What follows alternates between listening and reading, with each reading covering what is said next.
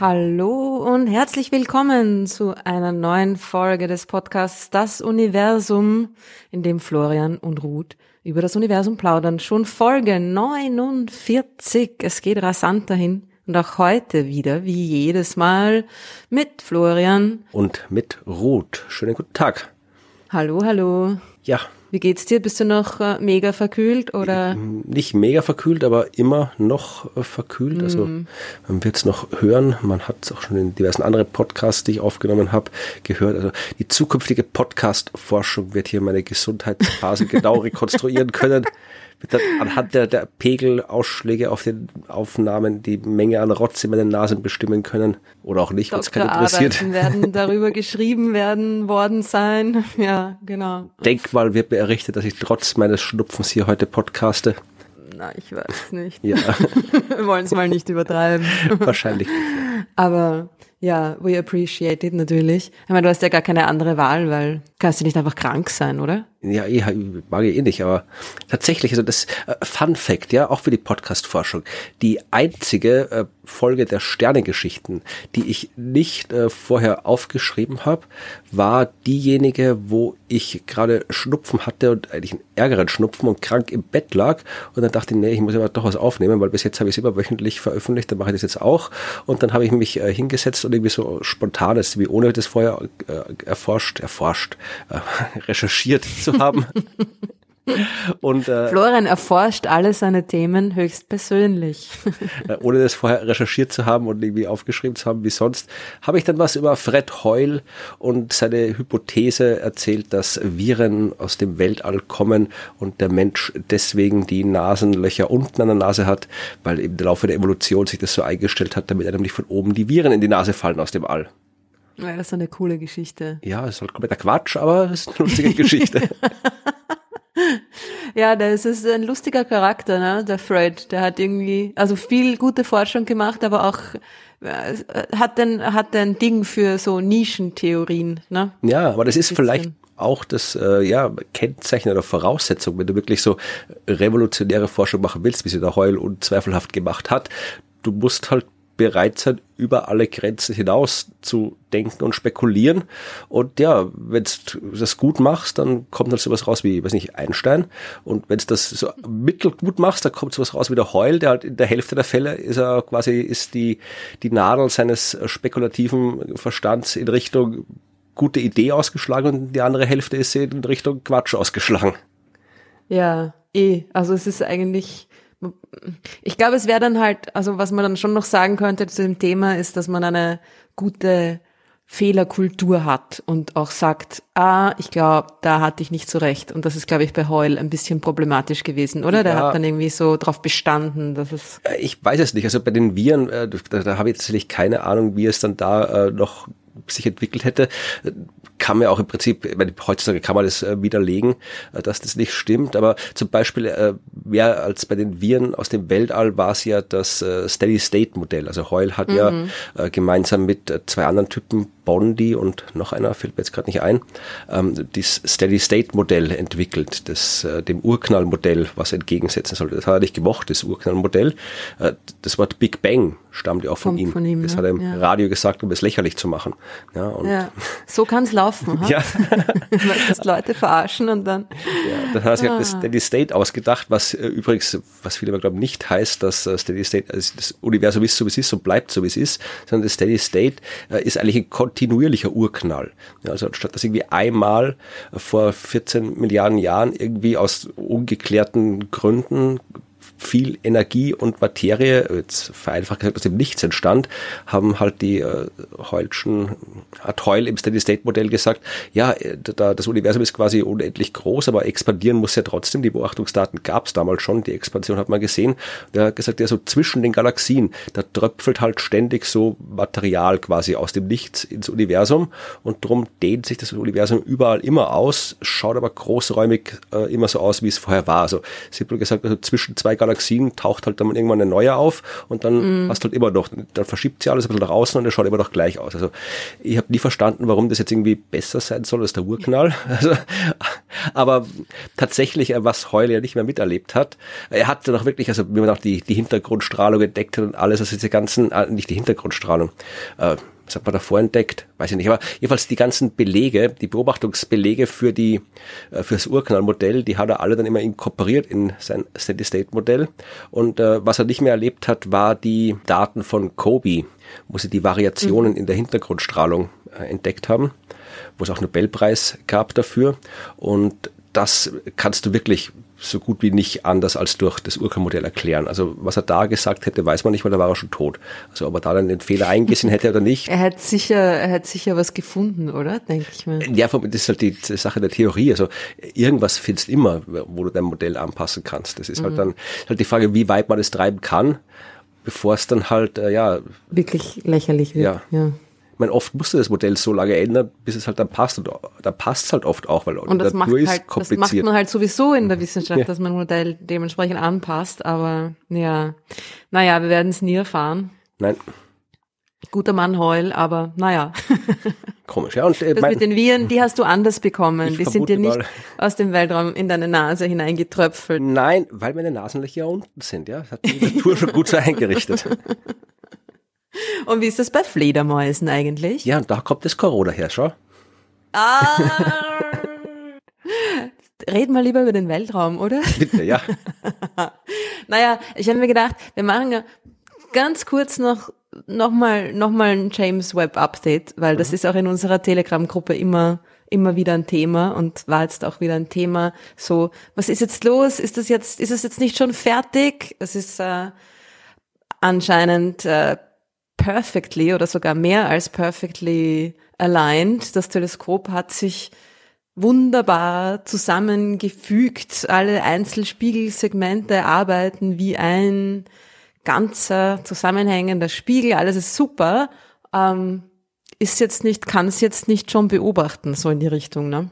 Vermutlich eh, aber wahrscheinlich ist halt dann die, man will mit den Daten auch was anfangen können und da werden die Instrumente doch nicht dazu da sein.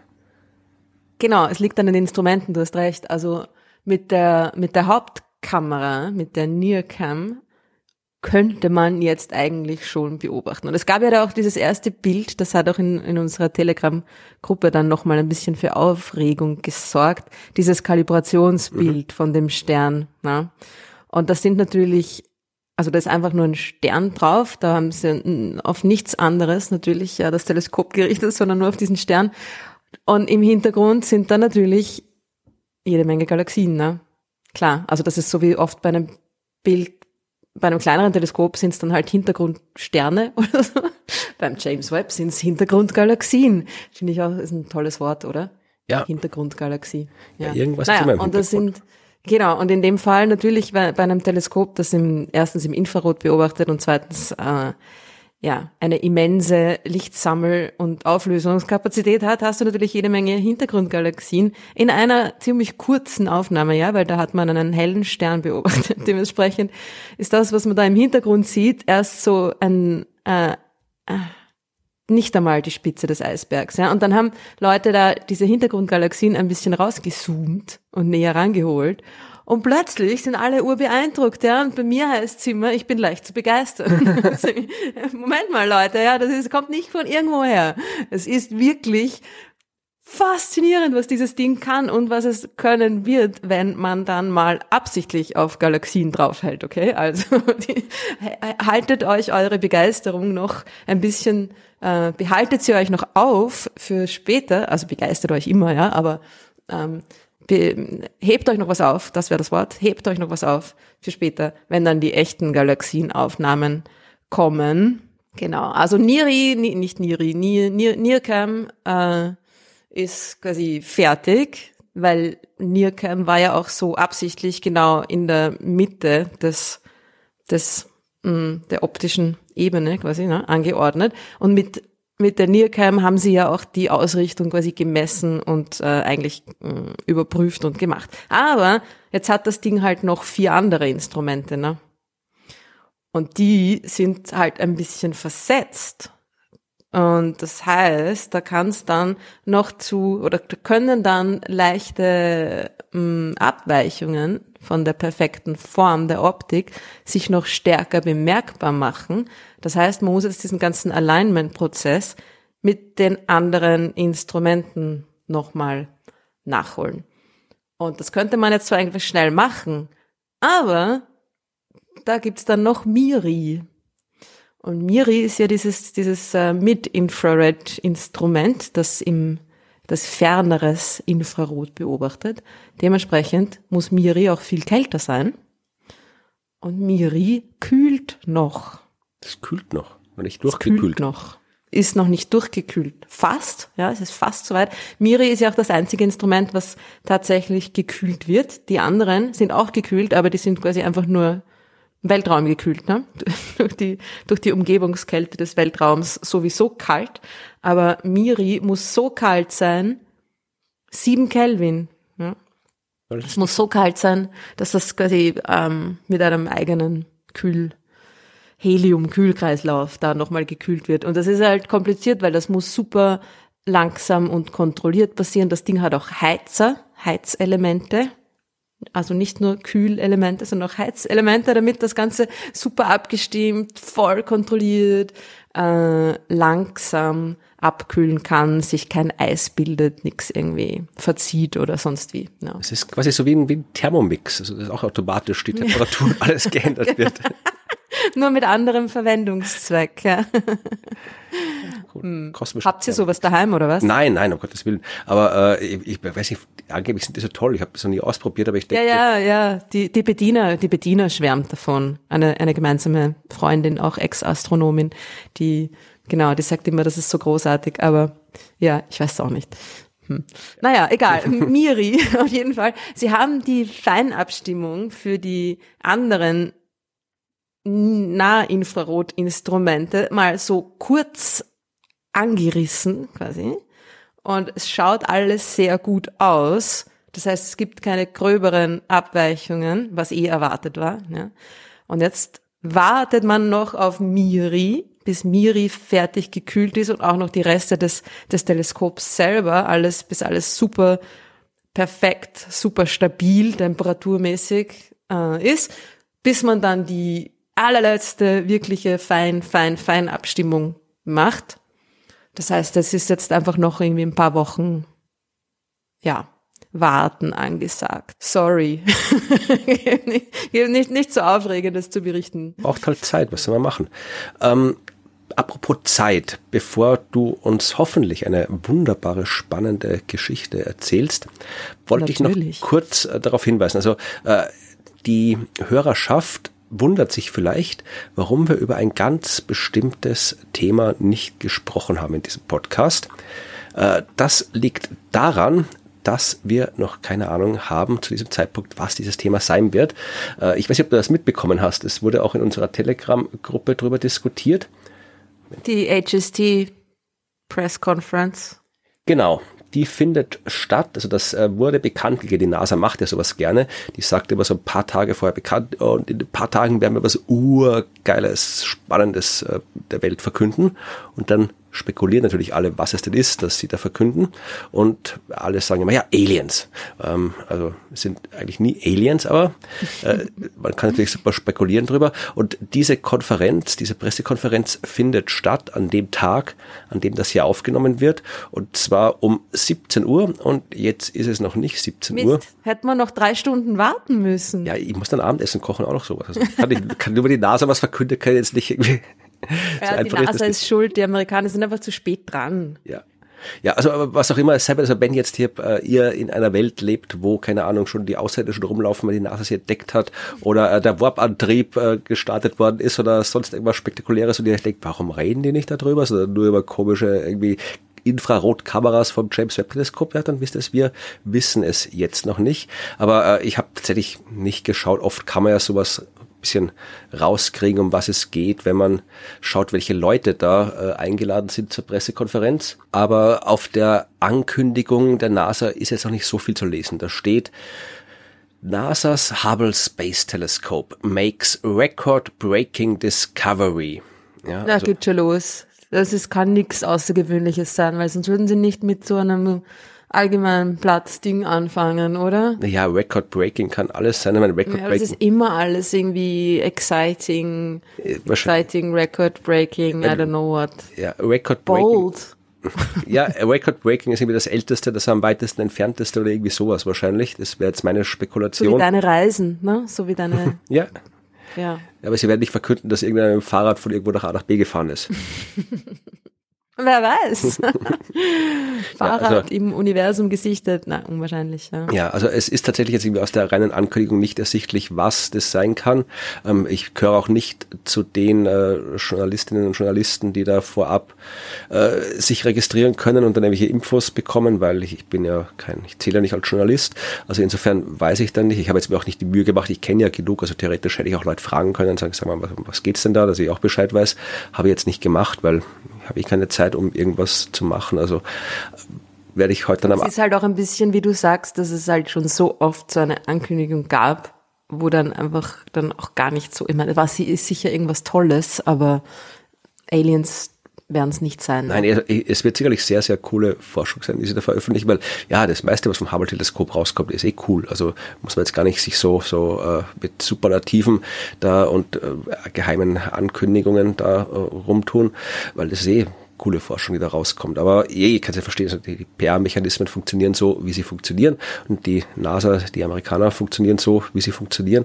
Also eh, machen sie es halt so, aber ja, werden wir sehen. Also ich wär, äh, wir werden vermutlich in der Telegram-Gruppe drüber, wird drüber diskutiert werden. Wenn es wirklich beeindruckend, äh, wahnsinnig super toll ist, dann wird man wahrscheinlich auch, keine Ahnung, bei mir im Blog, auf Twitter oder sonst wo was davon hören oder lesen können.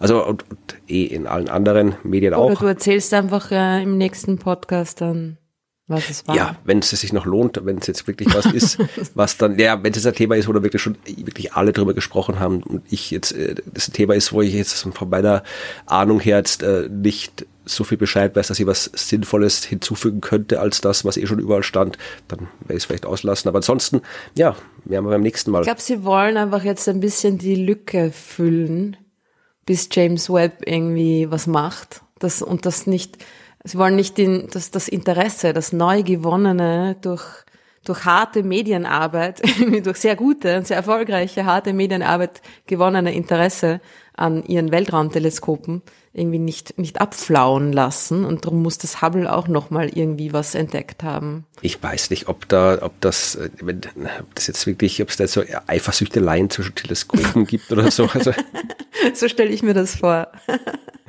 Ja, keine Ahnung. Also wir werden sehen, was Naja, wir tatsächlich, sehen. was, was rauskommt. Also äh, ja, wenn ihr das hört, dann wisst ihr schon, wir wissen es noch nicht. Aber wir werden andere Dinge erfahren in diesem Podcast, nämlich die, die du uns jetzt erzählst. Genau, und ich habe mir äh, ein cooles Thema ausgesucht, das natürlich äh, auch ein bisschen ein easy Thema für mich ist. Also mh, zuerst habe ich mir gedacht, na, es ist irgendwie immer das Gleiche. Vielleicht sollte ich mal was ganz was anderes mir suchen, aber dann habe ich es doch nicht gemacht. Nein, und es ist auch dann eigentlich anders als gedacht. Ähm, okay, fangen wir an. Es geht darum, es geht um unsere wunderschöne Heimatgalaxie, die Milchstraße. Und zwar, haltet euch fest, das ist auch irgendwie so ein, so ein super Announcement. Die Milchstraße ist älter als gedacht. Ui, das war sicher eine Record-Breaking Discovery. Yes, yeah, I guess it was. Und sie war, also die, die Beobachtungen, zu, der, zu denen wir dann gleich kommen, die sind wirklich ziemlich record-breaking. Und darum war es, glaube ich, auch ein Nature-Artikel, weil jetzt, also das, das Resultat, mh, Nein, es ist schon cool, okay? Die Milchstraße ist älter als gedacht. Nicht viel, aber ein bisschen. Eigentlich ist es so, dass es, ähm, genauer genommen ist es so, dass sich die Milchstraße ein wenig anders entwickelt hat, als wir es bisher gedacht haben. Und das ist schon cool. Und die Art und Weise, wie die Astronomen vom Max-Planck-Institut für Astronomie das herausgefunden haben, ist auch sehr cool. Und ich höre euch schon, ich höre euch schon raunen. Schon wieder die Milchstraße, schon wieder Galaxien. Es haben ein paar Leute sich ein Sternenthema gewünscht. Weil wir anscheinend nicht genug über Sterne reden, Florian. Ja, ich habe einen Podcast, der heißt Sternengeschichten. Dann redest du da über Sterne ab Ja, und zu? manchmal. Naja, schaut, es ist so, es geht zwar um die Milchstraße, aber eigentlich geht's in der Arbeit, die herausgefunden hat, dass die Milchstraße etwas älter und sich etwas anders entwickelt hat als gedacht, ähm, um Sterne. Und es geht um eine besondere Art von Stern. Unterriesen. Gut, aber bevor wir jetzt da in die Details einsteigen, möchte ich gerne mal so die Grundlage haben. Also wenn es die, um die Meldung geht, die Milchstraße ist älter als gedacht, dann sollte man vielleicht damit anfangen, wie alt ist denn die Milchstraße, also wie, wie alt dachten wir denn, dass die Milchstraße ist, weil das ist ja auch etwas, was wir vielleicht äh, nicht jeder sofort parat hat. Ich zum Ja, Beispiel. drum- genau. Aber Und da, und da fängt das Problem mit Pressemitteilungen wieder mal an. Ne? Milchstraße älter als gedacht.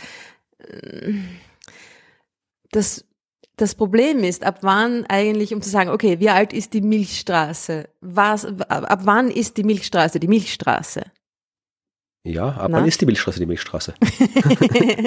ja, es bilden sie, die Art und Weise, wie Galaxien entstehen, ist ja eine hierarchische, Lego-Bausatzmäßige Art und Weise, ja. Galaxien entstehen nicht so wie Sterne als Ding und, also ein Stern entsteht meistens als ein Stern und entsteht, dann ist ein junger Stern und mh, lebt sein Leben, dann ist ein mittelalterlicher Stern und dann ist ein alter Stern. Eine Galaxie ist ganz anders. Eine Galaxie entsteht als kleines Ding, als kleines, kle- eigentlich als kleiner Teil der zukünftigen großen Galaxie. Ja? Aber schon und aus Sternen. Hast du also nicht jetzt, dass da schon aus so Sternen, so natürlich, Moleküle ja. rumliegen, da wird dann eine Galaxie draus. Also es geht kleine Na, schon, naja, es ist alles, ist alles nicht, ist alles nicht so klar. Drum brauchen wir ja das James Webb, weil wir das alles noch nicht so genau wissen, ja. Okay. Sie entstehen, Galaxien entstehen aus kleineren Galaxien. Das heißt, irgendwann haben sich ganz kleine Galaxien angefangen zu bilden, und zwar schon sehr früh im Universum, nach ungefähr so 100 Millionen Jahren, 200 Millionen Jahren, ne? gemeinsam mit den ersten Sternen, so, gleichzeitig mehr oder weniger auch die Galaxien entstanden. Mm, Was jetzt zuerst da war, ist auch wieder so eine Hände-Ei-Frage, ja. Aber du hast kleine Galaxien und die, die verschmelzen, um größere Galaxien zu bauen, ja. Das heißt, wenn du jetzt sagst, wie alt ist die Milchstraße? Da musst du eigentlich fragen, ab, ab wann gilt die Milchstraße als die Milchstraße? Wenn wir jetzt sagen, irgendwie die Zukunft der Milchstraße zum Beispiel ist Milkomeda, ähm, wie alt ist Milkomeda? die Fusion von Milch, Milchstraße Hm. und Andromeda-Galaxie, die in ein paar Milliarden Jahren stattfinden wird. Genau, aber ist dann das, was davor war, war, ist ja, war ja auch schon Teil von der zukünftigen Milkomeda, ne? Und gehört das da schon dazu? Das heißt, man könnte sagen, wo ist die Milchstraße entstanden bei, an, zu dem Zeitpunkt, wo das letzte Mal zwei größere Brocken miteinander verschmolzen sind? Oder ja, schon davor, waren die dann auch schon Teil, waren das Milchstraße A und Milchstraße B, die dann gemeinsam die ganze geme also weißt du, do you see my problem? Ja, ja, eh, es- man kann sich vielleicht, wenn man jetzt aus der Astronomie weggehen, kann man es ein bisschen so vergleichen mit der äh, Entstehung von Nationalstaaten zum Beispiel, ja, Österreich. Ähm, Österreich gibt's ja, das lernt man in Österreich in der Schule. Österreich wurde das erste Mal historisch erwähnt im Jahr 996. Und zwar gibt es eine Urkunde, wo Ostarichi drin steht, in Neuhofen an der Ips, glaube ich, äh, wird die aufbewahrt, weil das da im Kloster war. Und drum, ja, haben wir 1996 1000 Jahre Österreich gefeiert und so weiter. Aber das, was damals quasi Ostarichi war, das war halt so ein bisschen was rund um da, äh, ja, so Niederösterreich, da wo äh, ich jetzt sitze und was um dich herum ist, ja, also um Wien rundherum. Und äh, das ist halt ein Teil von Österreich. Also Das ist Österreich, aber danach kam halt dann irgendwann, da kam halt irgendwann mal Oberösterreich dazu. Und dann hat irgendwie die Steiermark äh, ist dazugekommen, also durch meistens so gut wie immer durch irgendwie dazu heiraten oder kaufen. Und äh, ich glaube, erobert hat Österreich selten was. Das äh, war immer so, die Österreich hat immer so eine Heiratspolitik gemacht, die Habsburger. Ja, aber da kam mal irgendwie Oberösterreich dazu, dann kam irgendwie Tirol dazu, dann äh, kam mal irgendwie Vorarlberg dazu. Das letzte, was dazu kam, war, glaube ich, Burgenland. Also äh, so sind die ganzen Herzogtümer, die da und Fürstentümer, die da rund um Osttarichi waren, alle dazugekommen. Die Frage ist, ja, wie alt ist jetzt Österreich? Ist jetzt Österreich mhm. so alt wie diese 996 Osttarichi? Aber dann war halt Österreich nur so ein winziger Fleck oder ist es äh, Österreich, äh, ja, muss man dann sagen, nach dem Zweiten Weltkrieg, wo alles da war, das erste Mal, was jetzt da ist und sich seitdem nicht mehr verändert hat. Also je nachdem kann man es messen. Und andere Länder funktioniert es genauso. Ja, Deutschland war ja auch bis äh, weit ins 19. Jahrhundert hinein so ein Fleckenteppich, ein irrer Fleckenteppich aus allen möglichen Fürstentümern, wo mal was dazu kam, mal was wegkam und so. Also das gilt genauso und wahrscheinlich kann man sich bei den Galaxien auch überlegen. Ist die Galaxie das, was aus dem Ding geworden ist, dass das allererste da war und seitdem quasi ist die Galaxie halt einfach immer nur größer geworden oder ist die Galaxie mhm. das, was, was jetzt da ist und der Zeitpunkt ihrer Geburt ist, als das letzte Mal was dazu kam. Ja. ja. Und ich nehme an, es gibt naja. keine definitive Antwort drauf. Hm, nein, es ist in der, der Vergleich zu Milkomeda war ein bisschen, hm, naja, unglücklich gewählt, sagen wir so, weil natürlich da bei den meisten Galaxien es so ist, also bei den meisten, sagen wir jetzt mal Milchstraßen ähnlichen Galaxien, dass die sich eben nicht aus so einem mh, gleichwertigen Merger gebildet haben. Ja, das heißt, bei Milkomeda kann man echt sagen, okay, das waren zwei, das sind zwei große Galaxien und dann hat quasi diese neue Riesengalaxie zu existieren begonnen, wie die beiden verschmolzen sind. Ne? Und bei den meisten milchstraßenartigen, scheibenförmigen Galaxien ist es schon so, dass sich da ein Großteil dieser Galaxie recht schnell und recht früh schon, schon äh, assembled hat, ne, so nennt man das, so aufgebaut, zusammen, zusammengekommen ist. Ja. Und dann so mittlere, kleinere bis mittlere andere Galaxien schon von der Hauptgalaxie quasi verschluckt wurden. Also man kann dann schon sagen, ja, okay, ja, also vor, sagen wir jetzt mal, 14 Milliarden Jahren, da war sie noch nicht da, vor 10 Milliarden Jahren war sie auf jeden Fall schon da und irgendwie da hat dann seit dem, seit den ersten, sagen wir mal, ein, zwei Milliarden Jahren oder so, da war sie dann schon die Milchstraße und dann ist quasi klein, klein Zeug irgendwie dazugekommen. Mehr oder weniger. Was man aber ganz genau detailliert betrachtet sagen kann, was jetzt in diesem Artikel rausgefunden worden ist, ne, ist, dass die Scheibe der Milchstraße älter ist als gedacht. Ja. Bis jetzt hat man eigentlich ist man eher so davon ausgegangen, dass sich die Galaxien haarlos zuerst bilden, beziehungsweise dass sich die, die Sterne in den Galaxien haarlos als allererstes bilden, wo Galaxien noch nicht mal quasi sich zu einer Scheibe, zu einer dünnen Frisbee-artigen Struktur kondensiert haben, sondern wo sie noch irgendwie in ihren, wo die Materie noch in ihren dunklen Materiehalos, ja, die, die, die mehr oder weniger rund sind, ja, kugelförmig, äh, rum, rumgeschwebt ist und da haben sich die ersten Sterne gebildet und die sind dann in dieser rundlichen, kugelartigen Verteilung geblieben und haben sich nicht wie das restliche Material zu, zu, zu so einer schmalen Scheibe zusammengefügt. Ja. Das heißt, man hat angenommen, diese, der, der Halo, die rundliche Struktur, die um die Scheibe herum ist, die bildet sich dann zuerst und dann ähm, dauert es irgendwie ein bisschen so, ja, mindestens einige hundert bis zu 100 Millionen bis zu einer Milliarde Jahre, bis sich dann die Scheibe ähm, gebildet hat und die meisten Sterne in dieser Scheibe haben sich dann gebildet und dann ist die Galaxie schon mal schon mal die junge Galaxie mehr oder weniger fertig und dann kommt noch Kleinzeug dazu, so in die Richtung, ja. Und was jetzt bei dieser genaueren Untersuchung der Milchstraße rausgekommen ist, ist etwas leicht anderes als das. Aber kommen wir da zum Schluss dazu, oder? Zum Ergebnis. Möchtest du jetzt nicht wissen, wie genau sie die Milchstraße, wie genau untersucht man das Alter der Milchstraße? Und wann sich welcher Teil der Milchstraße gebildet hat? Ja, wie genau untersucht man denn das Alter der Milchstraße und wann sich welcher Teil gebildet hat? Man kann, es gibt verschiedene Möglichkeiten, aber eine sehr interessante Art und Weise, die in diesem Artikel, in dieser Arbeit äh, aufgenommen wurde, ist mit Hilfe von Unterriesen. Unterriesen. Sagt dir nichts? Äh, doch, naja, ich, ich habe schon gehört, es gibt ja diverse Arten von Riesensternen. Ich habe mir gerade überlegt, äh, inwiefern dieses Wort missverständlich sein kann, wenn man keine Ahnung von Astronomie hat, weil da gibt es ja mehrere Möglichkeiten. Also das ist so die, die, die Hausdiener der echten Riesen, die Unterriesen. Genau, die Trolle quasi. Ja. Nein, die Unterrie Unterriesen sind, und ich finde es sehr spannend, weil das sind eigentlich, das ist die Zukunft der Sonne, ja. Ein Unterriesen. Unterriesen sind sonnenähnliche Sterne, die aber schon der Sonne um ein paar Milliarden Jahre in ihrer Entwicklung voraus sind. Wir werden kein Chefriese.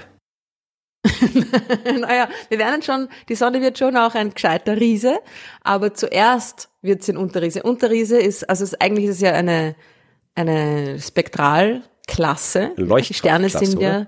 Leuchtkraftklasse. Also du hast recht, das ist eine, das ist scheiß geredet.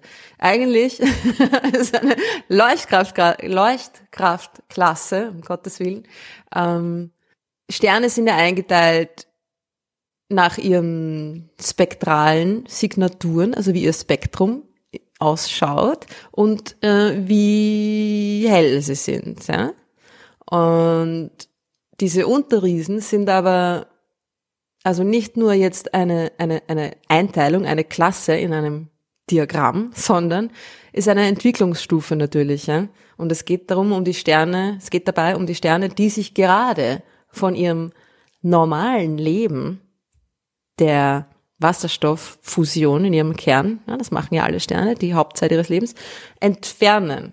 Ja? Also Unterriesen sind die, die gerade auf dem Weg sind von normalem Arbeitsleben zur, zum wohlverdienten Ruhestand. Ne? Genau, also wenn man sich das vielleicht so vorstellen möchte, also die, äh, wenn man Sterne kann man ja auf alle möglichen Arten klassifizieren und Spektralklasse ist so eine typische Klassifikationseigenschaft. Das ist im Wesentlichen, äh, ist die Spektralklasse eine Einteilung der Sterne anhand der Temperatur, wenn man so will. Ja, also mhm. da gibt's halt Sterne mit Spektraltyp O oder A, die sind sehr heiß und Spekt äh, Sterne mit Spektraltyp äh, M oder K oder F oder G, die sind eher kühl. Und äh, dann kann man die aber auch einteilen eben anhand ihres Entwicklungszustandes, wie du gerade gesagt hast. Und da gibt's eben ähm, Sterne, die halt so ihr normales Leben gerade leben. Das ist die Sonne zum Beispiel, die ist ein normaler Stern, also die ist quasi die weder gerade. Zwerge, ne? Genau, die ist ein Hauptreihenstern.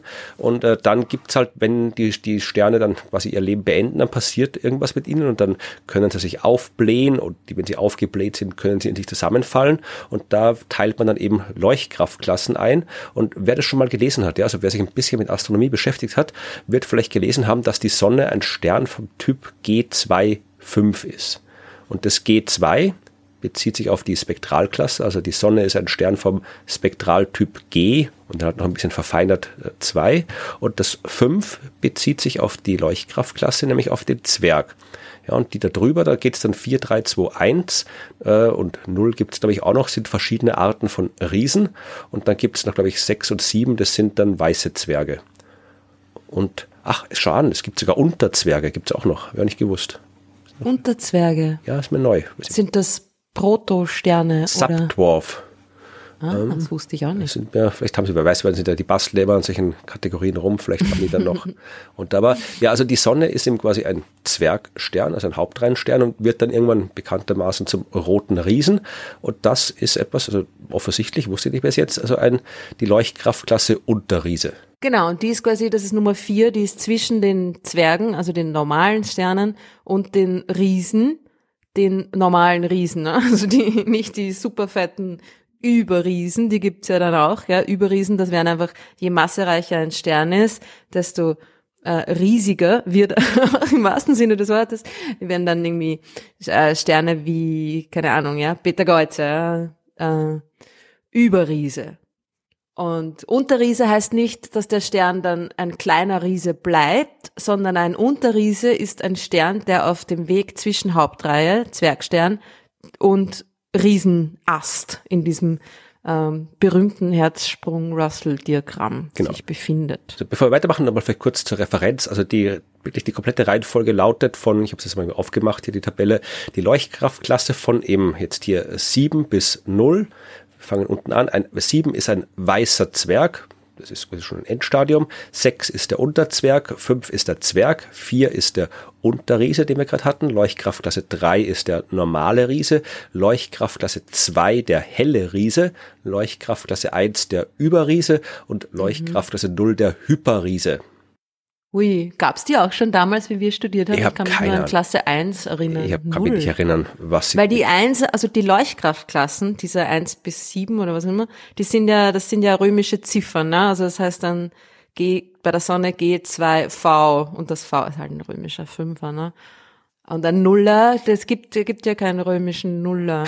Ich keine Ahnung, aber äh, die Sterne, die dazugehören, gibt's auf jeden Fall. Das sind zum Beispiel die, die äh, leuchtkräftigen blauen Veränderlichen. Ich weiß gerade nicht, äh, das sind Mm. die, die, die hatten wir sich auch schon mal, also diese Eta Carina zum Beispiel, ja, also die wirklich, Die so riesig sind, dass sie nicht mal zum roten Riesen Ja. werden, sondern dass das gleich einfach bam überspringen, explodieren und, oder nicht einmal sogar explodieren, ja. also vielleicht haben die das mal irgendwie äh, neu, neu durchgebastelt. Ich, ich beschäftige mich nicht mit Sternen. Also insofern, Wir haben ja keine Ahnung von Sternen. Aber ich habe die Grundlagen schon, aber wie gesagt, jetzt die Details der Klassifikation. Du kannst ja noch, es gibt ja dann wirklich noch, noch äh, kannst ja einteilen noch in 1a und 1b, also da gibt es ja auch noch jede Menge Unterklassifikationen. Also wenn du das wirklich ernst meinst mit der äh, Sternenklassifikation, Spektralklassifikation, dann kannst du wahrscheinlich noch jede Menge äh, anderer Details noch eintragen. Da gibt es auch diese ganzen anderen, wenn du eintragen kannst, der ist jetzt wie chemisch besonders, der ist veränderlich, also da kannst du dann noch eine ganze Reihe an Buchstaben dran basteln an die Sternbezeichnungen. Aber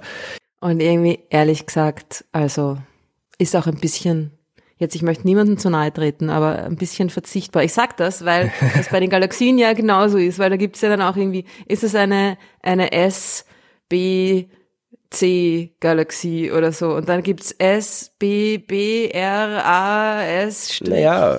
Klammer auf, Klammer zu. Und ich denk mir, Alter, Leute.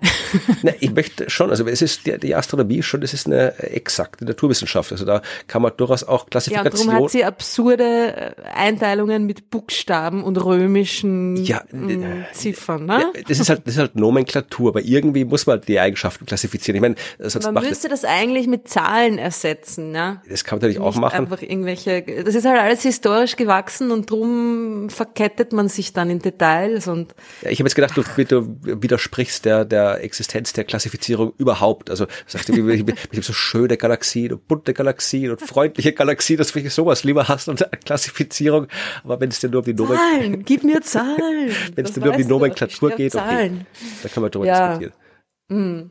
Naja, äh, aber ich meine, ihr, ihr Leute, die euch mit Sternen befasst, werdet das vielleicht natürlich besser wissen und vielleicht kriegen wir jetzt einen Ansturm an Zorn-E-Mails von den stellaren Astrophysikerinnen. Das hat alles seinen Sinn, diese Klassifikationen. Ja, wahrscheinlich schon. Aber genau, also worum es geht, sind eben diese Überriesen. Und das Gute an den Unterriesen. Überriesen. Ah, Entschuldigung, schau, geht schon los. Ah. Unterriesen. Es geht um diese Unterriesen. Und das Gute an diesen Unterriesen ist ja, dass sie eine total, oder das Gute, das, das, das Nützliche, das Praktische für ihre Anwendung, ja, ist, dass sie eine total eng eingegrenzte, ku relativ kurze Lebensphase im Sternenleben darstellen, ja. Das heißt, das ist nicht wie bei einem bei einem Zwerg, da kann man jetzt dann sagen, äh, unter, ober, sonstig was das Zwerg, beim Riesen genauso, ja. Aber die, die Unterriesen, das ist, da geht ein Stern durch, durch diesen Unterriesenbereich in dem Diagramm, ja. Also ist da auf dem Weg zu seinem Riesenstatus ähm, Status. und es ist ein sehr kleiner, altersmäßiger ähm, Abstand, ne? Warum? Und das heißt, naja, weil diese Phase halt schnell geht. ja, welche Phase ist das genau? Na, diese, die Bewegungsphase von der Hauptreihe, die, die, die, die erste, der Beginn der Aufblähung zu einem Riesen, ja? Okay, ich hätte gedacht, ob, ob das irgendwie sagen kann, dass das sagen, es ist jetzt die Phase, wo er anfängt, äh, Helium zu fusionieren oder irgendwie sowas, ob man das spezifizieren kann. Ja, man kann das schon spezifizieren. Es ist die Phase, wo quasi die Wasserstofffusion im Kern des Sterns irgendwie ineffektiv wird, weil nicht mehr genug Material da ist.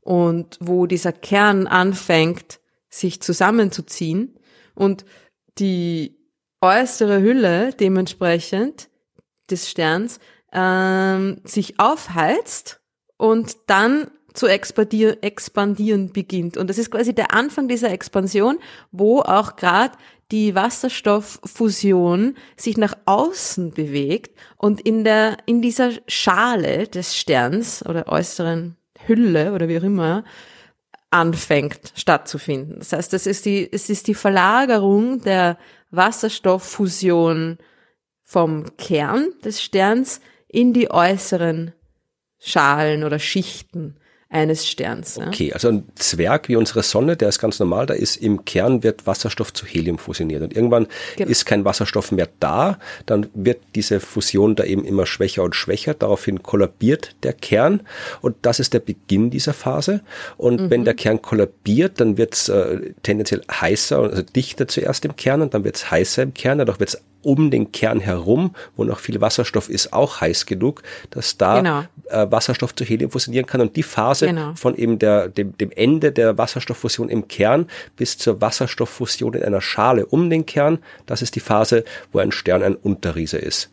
Genau, das heißt, er wird zuerst mal, ähm, er heizt sich auf durch die eben die, die, das Zusammenfallen des und Aufheizen des Kerns eigentlich, heizt sich auch die, die, die äußere, der, der äußere Teil des Kerns auf und dann kann dort die Wasserstofffusion weitergehen und dadurch dehnt er sich aus, der Stern, und dann wird er heller. Und das ist genau das, wenn, wo der Stern quasi noch nicht so abgekühlt und darum rötlich ist wie ein Riese, sondern gerade erst beginnt so zu wachsen. Und äh, im, da wird er am Anfang hauptsächlich heller.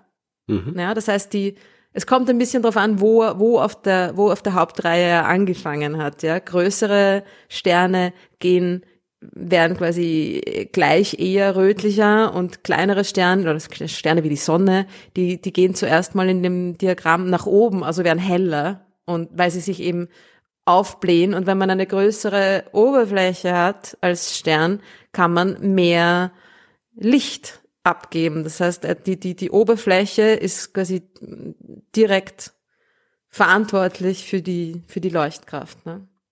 Okay. Das heißt, das Ding wird heller und dann irgendwann beginnt er auch äh, abzukühlen, dadurch, dass er ja expandiert.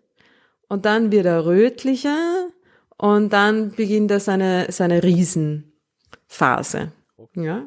Und diese Zwischen, diese quasi Zwischenphase auf eine Art und Weise, das ist die Unterriesenphase.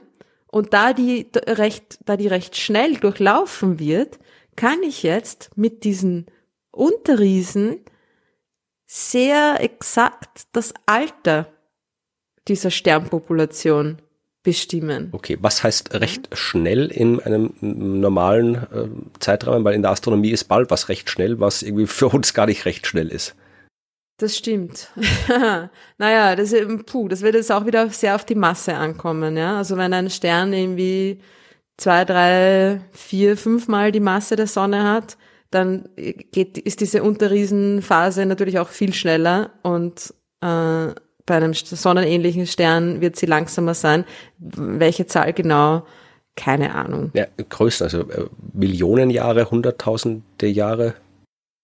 Ich nehme mal schon an, dass es bei der Sonne irgendwie Millionen Jahre sein werden, weil die ganze rote Riesenphase bei der Sonne ist ja auch schon irgendwie mehrere hundert Millionen oder sogar eine Milliarde Jahre lang. Ne?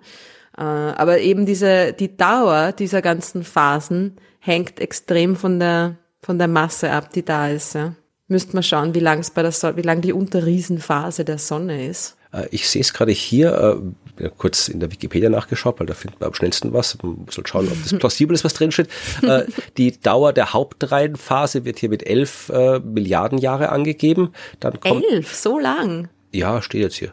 Dann gibt es eine Übergangsphase, die ist mit 700 Millionen Jahre angegeben. Dann kommt Roter Riese mit 600 Millionen Jahre. 600. Also ist okay. diese Übergangsphase dann vielleicht eben das rote, mm. dieses Unterriesending. Kann sein, ja. Aber gut, das, ging ja noch Größenordnung, dass jetzt nicht irgendwie ja, ja. zehn Jahre sind und auch nicht zehn Milliarden Nein. Jahre, aber wir sind im Millionenjahre Bereich. Irgendwo dazwischen. Ja, gut. Im Millionenjahre Bereich, sagen wir einfach mal. Ähm, ich weiß jetzt nicht, wie oft ich schon über statt Unterriese gesagt habe, wahrscheinlich schon ein paar Mal, oder? Weil Übergang, ein Übergang zum Unterriesen, um Gottes Willen, das ist was für ein Thema schon wieder.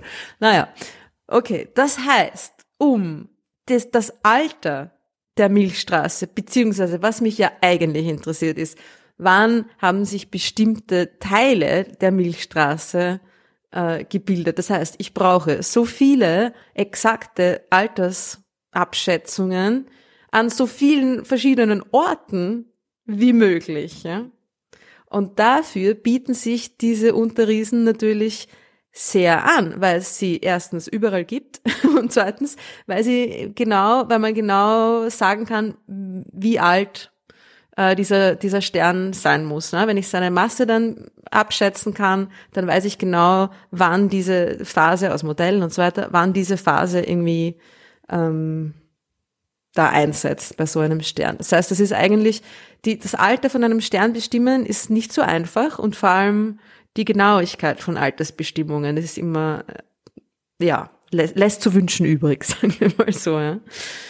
Welche, äh, wie haben Sie das jetzt gemacht? Also war das Gaia-Daten? Haben die eigene händisch quasi durchs Teleskop geschaut und ganz einfach Daten gesammelt? Und wie viele haben Sie am Ende gehabt oder war das Katalogarbeit? Es waren natürlich, wie du schon richtig vermutet hast, Gaia-Daten weil die Position von einer großen Anzahl, die exakte, genaue Position und auch Bewegungszustand, weil das ist ja auch das Interessante, ja, dass sie es mit dem Bewegungszustand dieser Sterne in Verbindung gebracht haben, weil es geht ja um die Entwicklung der Milchstraße. Ich will ja nicht nur wissen, wie alt ist das Zeug, sondern wo ist das her? Ja, was ist die Geschichte da dahinter? Und das kann eigentlich nur Gaia, ja diese genauen konnte, ähm, nicht mehr das Ding, oder? Konnte, konnte, genau, beobachtet nicht mehr, ja. Äh, ist in, in L2, genauso wie unser Lieblingsteleskop James Webb. Deins, ich bin nicht sicher, ob es meins ist. Was ist dein, was ist dein Lieblingsteleskop? Mein, ich fand Gaia immer super. Ich war beim Start von Gaia dabei. Also ich habe das war wirklich so, wirklich dabei im Sinne von eben bei der Europäischen Raumfahrtagentur im Kontrollzentrum. Das heißt, habe ich von ah, Anfang so, an. Du warst nicht in Kuru, oder? Nein, nein. Das habe ich von Anfang an mitverfolgt. Also das hat's mich kurz geschreckt. du warst was bei der Rakete dabei? Nein. nein. nein. Also Aber gut, im Kontrollzentrum ist es auch, ist ja, auch aufregend. Ja, ja, war's. Also und darum fand ich Gaia immer, fand ich fand Gaia immer super, weil es halt so, ja, es ist äh, Gaia halt hat doch den Vorteil, dass es tatsächlich schon in einer medial ein bisschen anderen Welt gestartet ist. Aber der Vorgänger Hipparchos zum Beispiel, über den weiß kaum jemand was über Hipparchos, obwohl das wirklich ein ja, grandioses Ding war damals. Genauso wie Gaia grandios äh, war. Und äh, die haben halt im Vergleich zu Hubble oder James Webb so ein ja, Problem, dass deren Forschung halt äh, fundamental ist im wahrsten Sinne des Wortes, aber halt nicht so sexy wie die Bilder von James Webb oder von Hubble. Aber mm. diese Kataloge, weil das Problem ist, äh, du kannst sehr viel leichter so ein tolles äh, Pillar of Creation, ein Nebelbild von Hubble verkaufen, es im idealen Sinn, als ja, einen Katalog mit Sternpositionen. Und wie halt die Parkos oder Gaia das produziert haben, aber ohne die Kataloge mit Sternpositionen äh, kannst du halt in der Astronomie nichts machen. Darauf basiert alles. Alles, was in der Astronomie passiert, äh, basiert auf diesen Sternkatalogen. Und darum sind halt so Missionen wie eben früher Hipparchos, war glaube ich in den 90er Jahren, und dann eben Gaia, die Nachfolgemission, die halt dann dramatisch viel mehr Sternpositionen und Eigenschaften bestimmt hat, so wahnsinnig wichtig, weil ja, kann man nicht so, so äh, medial wunderbar verkaufen wie das andere, aber du kannst mhm. keine Astronomie machen, wenn du die, diese Positionen nicht hast bist quasi ein Advokat der Zahlenkolonnen. Ja, genau. Die können, haben ja auch eine eigene Ästhetik. Das stimmt, das also haben so, sie allerdings. Ja. So Katalog, ich Aber es gibt ein super sehen. Video ja. von Gaia. Es gibt ein super Video, das ich sehr beeindruckend finde, wo eben die, weiß ich nicht was, 1,8 ähm, oder wie Milliarden Sterne, die Gaia vermessen hat, dargestellt sind. Also quasi ein, ein, ein Full Sky rundherum Bild, ja, es beginnt mit, mit dem, mit dem Ist-Zustand. Und dann haben sie das mit den Geschwindigkeiten der Sterne über ein paar Millionen Jahre quasi ähm, vorausgerechnet, wie sich das bewegt, verändert, wie sich das bewegen wird, wie sich die Milchstraße beziehungsweise das eine Prozent ihrer, ihrer Sterne, die da vermessen wurden, bewegen wird. Und das schaut ziemlich cool aus. Also das ist halt einfach so ein super Zeitraffer Video von der Bewegung von einem Prozent der Sterne in unserer Milchstraße, wie es quasi von unserer Position aus dann auch ähm, aussehen würde. Ne? Ja, das, das schaut schon sehr cool heutzutage aus. Heutzutage kann man das ja wirklich wunderbar animieren, aber tatsächlich ist es ja auch so. Ich meine, äh, diese ganzen Sachen wie eben der Gaia-Katalog oder der Hipparchos-Katalog, die stehen ja auch in direkter Tradition zu diesen ganzen Sternkarten irgendwie aus der Renaissance, aus dem Mittelalter, wo du halt dann die Leute diese gigantischen Sternenatlanten gemacht haben mit diesen künstlerischen Ausschmückungen und so weiter. Das waren ja damals die das, was Gaia heute ist. Also damals, alle, die irgendwo damals Astronomie betrieben haben, haben halt auch diese äh, Kataloge gebraucht, um zu schauen, wo was ist und wo noch was Neues ist. Und darf auch nicht vergessen, dass die Astronomie die meiste Zeit ihrer Geschichte über genau daraus bestanden ist, also diese ganze, was wir heute machen, hier jetzt äh, schwarze Löcher und Galaxienkollisionen und das ganze Zeug oder Sternklassifikationen, innere Ströme von Sternen, Sonnenaktivität, also all das, das gibt's ja erst 100 Jahre oder sowas, ja. Davor war Astronomie entweder beobachten und zwar durchschauen und aufzeichnen, wo sind Sterne und wie hell sind Sterne und äh, dann äh, Theorie, also berechnen, wie bewegen sich Himmelskörper. Das war Astronomie. Das war eine ganz andere Wissenschaft, als sie heute ist. Und äh, mhm. äh, diese Gaia steht halt noch in direkter Tradition zu dieser klassischen Astronomie, die man irgendwie schon seit, weiß nicht, Stonehenge gemacht hat. Ja, schauen, wo ist was am Himmel. Und genau so wurde ja jetzt auch die detaillierte Entstehungsgeschichte der Milchstraße hm, naja, rekonstruiert, na oh ja, man kann es schon rekonstruiert nennen, also da kommt sicher noch einiges, aber und äh, es war nicht nur Gaia, also Gaia hat natürlich quasi so den, den Grundstock geliefert an, an, an Daten, aber ich brauche natürlich für die Altersbestimmung und überhaupt für die, für die Bestimmung, was ist das für ein Stern, ja, irgendwie äh, andere Daten als einfach nur Position, äh, Helligkeit und Geschwindigkeit, sondern ich brauche Spektra. Das mhm. heißt, von irgendwo mussten auch die Spektra herkommen. Und das ist auch ein ziemlich cooles Projekt, beziehungsweise Teleskop.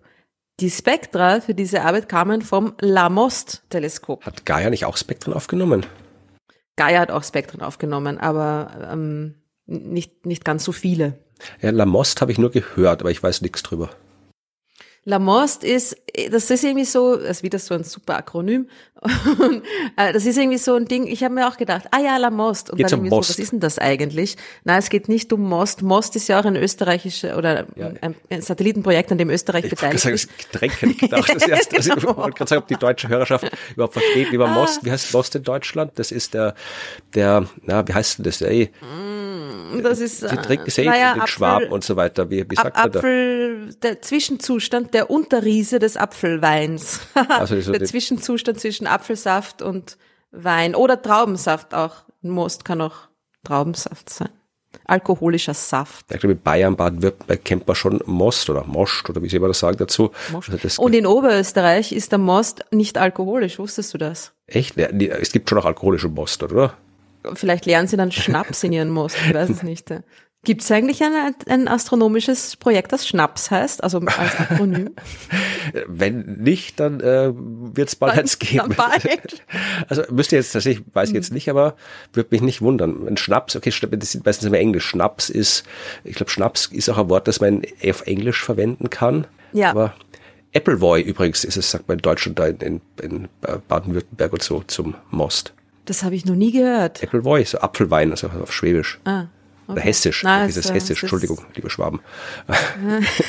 Ui, ui, ui, ui. Ja, sicher auch gut, aber Most ist natürlich Most. Ich meine, hm. na gut, das Teleskop und es ist äh, ein ziemlich cooles Teleskop. Leute, googelt ein Bild von Lamost, weil das hat ein sehr interessantes Design.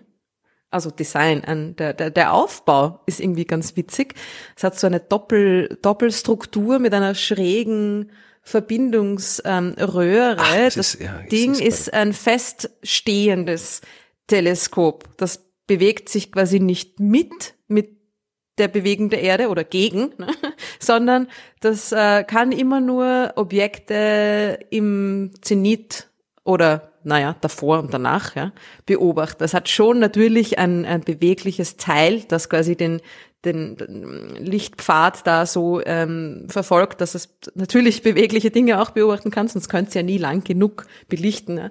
Aber das Ding selber, das Instrument selber, das Teleskop selber ist quasi fix. Schaut wirklich sehr. Mhm. Also ich werde schauen, dass ich vielleicht finde ich ein Bild, das ich in die Shownotes geben kann. Aber ihr könnt es auch einfach googeln. Das schaut wirklich ja sehr, sehr futuristisch aus, dieses Gebäude. Also wenn man das Gebäude sieht, wird man nicht, oh gut, daneben stehen zwei so kleine Kuppeln, aber wenn man die jetzt nicht sehen würde, wird man nicht auf die Idee kommen, dass es ein Teleskop sein soll. Steht übrigens mhm. in China, das hast du glaube ich nicht in dazu China gesagt. In China ist oder? das, genau. Das habe ich noch nicht dazu gesagt, nein, weil das ist natürlich auch etwas, was dann nie jemand vermutet. Denkt man sich, ah ja, wo ist das? Nein, irgendwo in Kalifornien, keine Ahnung. Nein, es steht in China. Ein LA-Most. das, äh, das Akronym steht übrigens für schon auch bemüht, ja. Large Sky Area Multi-Object Fiber Spectroscopic Telescope. Ja, die offizielle Übersetzung nach Wikipedia Weitwinkel Mehrobjekt Lichtwellenleiter Spektroskopie-Teleskop. dann, dann, ist ja alles klar, ja. gehen wir heim, oder? Merkt euch das für Scrabble, da kann man Uhr absahnen mit dem Part. Ja, es ist einfach ein Survey-Teleskop, das einfach einen großen Bereich des Himmels sich anschaut und gleichzeitig alles voller Spektren ist. Ne? Also es ist wieder so ein, ähnlich wie das, wo wir das letzte Mal drüber geredet haben, wo ich ja zu meiner Schande, obwohl ich mit den Daten schon gearbeitet habe, den Namen nicht mehr wusste, Sinfonie und Harmonie, so ein ähm, naja, es ist kein Integral Field, nicht ganz. Es ist ein schon Multi-Object, also es sind schon einzelne, ein, einzelne Fibers, die da verschoben werden, einzelne Glasfasern. Aber es kann gleichzeitig 4000 Objekte spektroskopieren. Na, das lohnt 4000 sich. 4000 gleichzeitig. Ziemlich cool. Und hat damit halt einfach einen sehr großen Bereich des Himmels. Ja, ich sehe gerade auch, der äh, Spiegel äh, ist gar nicht so klein. Also der ist. Nein, das ist ein super Ding. Das ist wirklich. So wie Web ungefähr. Also auch sechs Meter um den Dreh rum. Ich habe jetzt keine genaue Zahl, ich sehe nur gerade die Größenvergleich auf der Grafik. Ich probiere es gerade mm, abzuschätzen. Ich glaube, ein bisschen kleiner, oder? Ja. Naja, so in die Richtung. Also es ist ein Groß, Großteleskop. Ja, vier Meter, ähm, ja. Super Projekt, steht in China. Ja, super wichtig, internationale Zusammenarbeit auch mit Ländern, die vielleicht nicht so im Vordergrund der Zusammenarbeit in unseren Köpfen oft stehen. Aber natürlich ist China total äh, vorne mit dabei, was astronomische Forschung angeht. Die haben ja auch das Riesenradioteleskop, das FAST ja, wo sie im Akronym, um nochmal das Thema zurückzukommen, das, äh, ich glaube, irgendwo hat es mir angemerkt, ich weiß nicht, im Kommentar zur letzten Folge hat äh, jemand angemerkt, dass das auch wieder so ein tolles äh, Akronym ist, weil sie das äh, Spherical äh, unbedingt als Buchstabe im Akronym haben wollten, was eigentlich eh nicht unbedingt erklärt werden muss für ein Radioteleskop, dass die Spherical sind. Aber das R fürs Radioteleskop, was natürlich relevant ist für das Gerät, haben sie ausgelassen. Vermutlich in dem Wissen, dass sie ansonsten als Akronym Fahrt gehabt hätten, anstatt Fast. Immerhin hat da jemand mitgedacht und aufgepasst, ja. Ähm, ja, Lamost, weiß jetzt nicht warum La, was das. Vielleicht heißt es auf Chinesisch ah, genau. irgendwas. Vielleicht heißt, ja, das kann sein. Auf Chinesisch heißt es ganz anders. Ah ja, okay. Habe ich mir aber leider nicht aufgeschrieben. Ich lese es gerade hier, ich kann es ja nicht aussprechen. Also Eben, Gu, genau, das war das Ching. Problem. Spricht man es nicht aus, aber so schreibt man es, ja. Ein chinesischer Astronom war das im 13. Mm. Jahrhundert. ja, also eigentlich eigentlich eine Schande, dass wir dann irgendwie dann so, uns so lustig machen drüber und sagen, ja, den kann ich gar nicht aussprechen, den Typen. Ja, eh, ja, ähm, eh, weil ich kann halt, hm. kann halt kein Chinesisch, also. Und das Leben ist zu kurz, um es noch zu lernen, glaube ich. Ja, es muss man früh anfangen.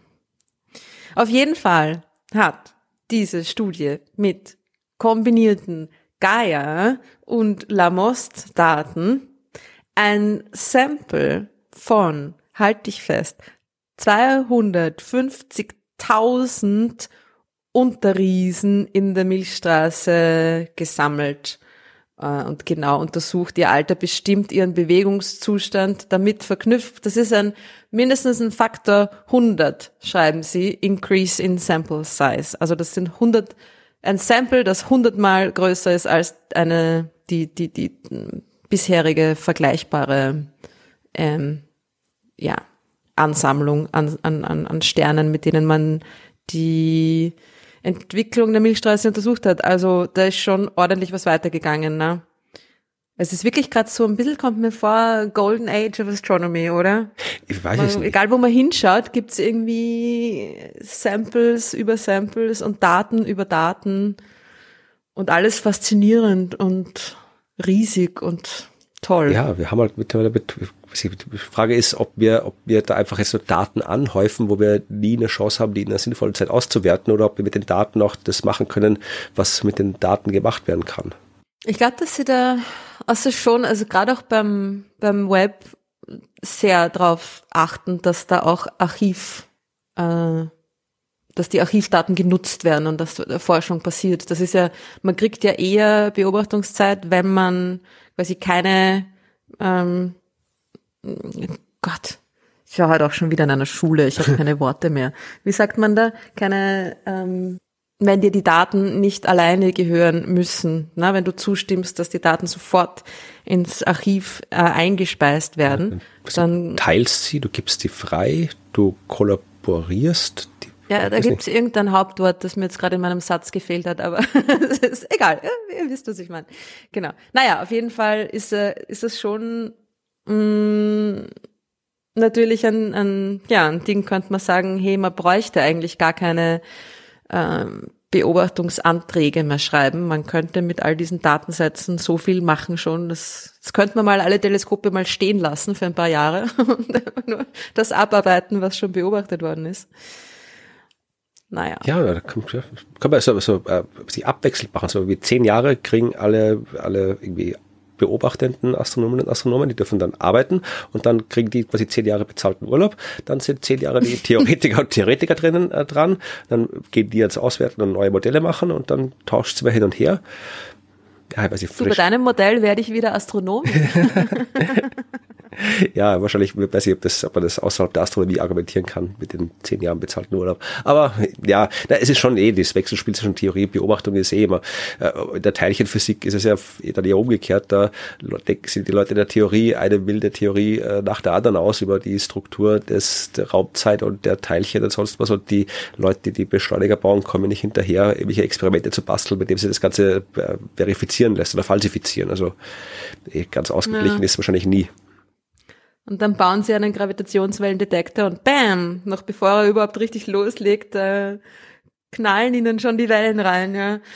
Ah, auf jeden Fall haben sie mit diesem unfassbar tollen Sample an Daten das Alter dieser Sterne bestimmt und zwar mit einer durchschnittlichen Unsicherheit von 7,5 Prozent. Okay, na gut, das ist in der Altersbestimmung. Das ist sehr wenig. Ja, bei ein paar Milliarden Jahren sind, kommt das auch auf zusammen, aber als, mm. als relativ gesehen ist es wenig, ja. Ja, und das ist super. Das heißt, man hat jetzt die, das, du hast die Sterne, ihre Position, ihren, ihren Bewegungszustand, also ihren dynamischen, ihre dynamische Herkunft quasi, kannst du rekonstruieren, und du hast ihr Alter. Das heißt, du weißt, du weißt quasi, was passiert ist und wann es passiert ist. Und jetzt kommen wir zum Resultat. Ja. Und das Resultat ist folgendes. Es ist anscheinend die Scheibe der Milchstraße, beziehungsweise einige der Sterne in der Scheibe der Milchstraße sind älter als die meisten Halo-Sterne okay. in der Milchstraße. Das heißt, die, die Scheibe der Milchstraße, und es geht hier spezifisch um die sogenannte Thick Disk, also nicht die ganz dünne, schmale Staubscheibe, in der quasi sich die neuen Sterne bilden, in der die jüngere Sternpopulation sich befindet, sondern so ein bisschen die aufge, aufgepuffte. Also die dicke, nicht die kranke. Als missverständlich drum. Krank. Ja, sick. Ach so, sick. Thick. Ja, das ist der. Okay. Es mag ein bisschen schlampiges DH. Wirklich? Ja, oder, so. oder schlechte Kopfhörer, eins vorbei. Thick, schlechte oder schlechte Connection. Thick ist die dicke Scheibe, die dicke Scheibe der Milchstraße. Und die hat sich schon vor über 13 Milliarden Jahren äh, zu begonnen zusammenzusetzen, was sehr interessant ist, weil ähm, das ist ja eigentlich, also das sollte eigentlich gar nicht sein. Ne? Es sollte sich zuerst, sollten sich diese Halo-Sterne bilden und dann erst es dauert ja einige Zeit, bis sich das ganze Material ähm, in einer großen oder größeren, damals noch kleineren, aber trotzdem schon größeren Ansammlung wie der Milchstraße da kondensiert hat in dieser Scheibe. Ja? Also das heißt, dass die Milchstraße natürlich nicht so als ein großes Ding, ja, das sich aus einem Halo an Material langsam gebildet hat, ja, so entstanden ist, sondern äh, dass sich diese, diese dicke Scheibe schon gleich ganz am Anfang wahrscheinlich auch durch Kollisionen und so weiter äh, aufgebaut, gebildet hat. Ja. Und die Halo-Sterne, beziehungsweise die meisten Halo-Sterne der Milchstraße sind durch unsere kleine Freundin, die Gaia Sausage Galaxie, vor etwa elf, zehn bis elf Milliarden Jahre quasi nachgeliefert worden. Ja? Die Gaia Sausage Galaxie ist eine kleine Galaxie, die die Milchstraße, die junge Milchstraße, ganz am Anfang ihrer Entwicklung ähm, in, in sich aufgenommen hat. Ja.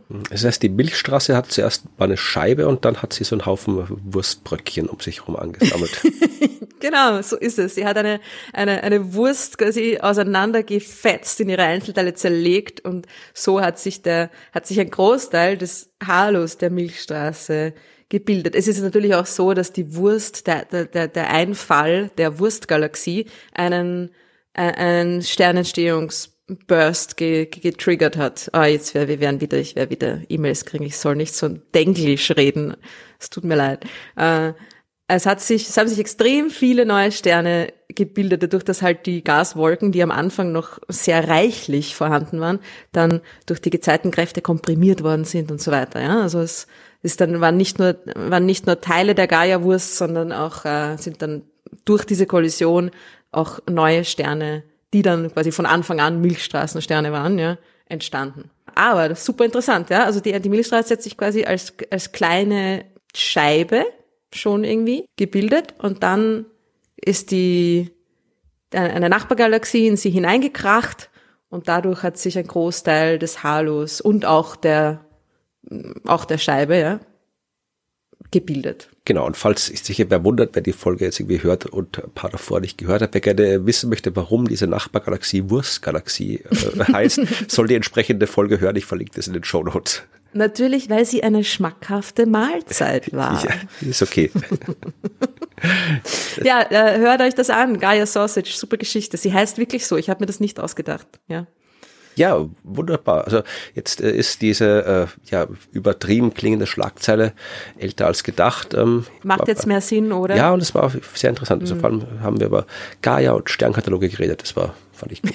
das hat dich am meisten gefreut. ja. Du Nerd.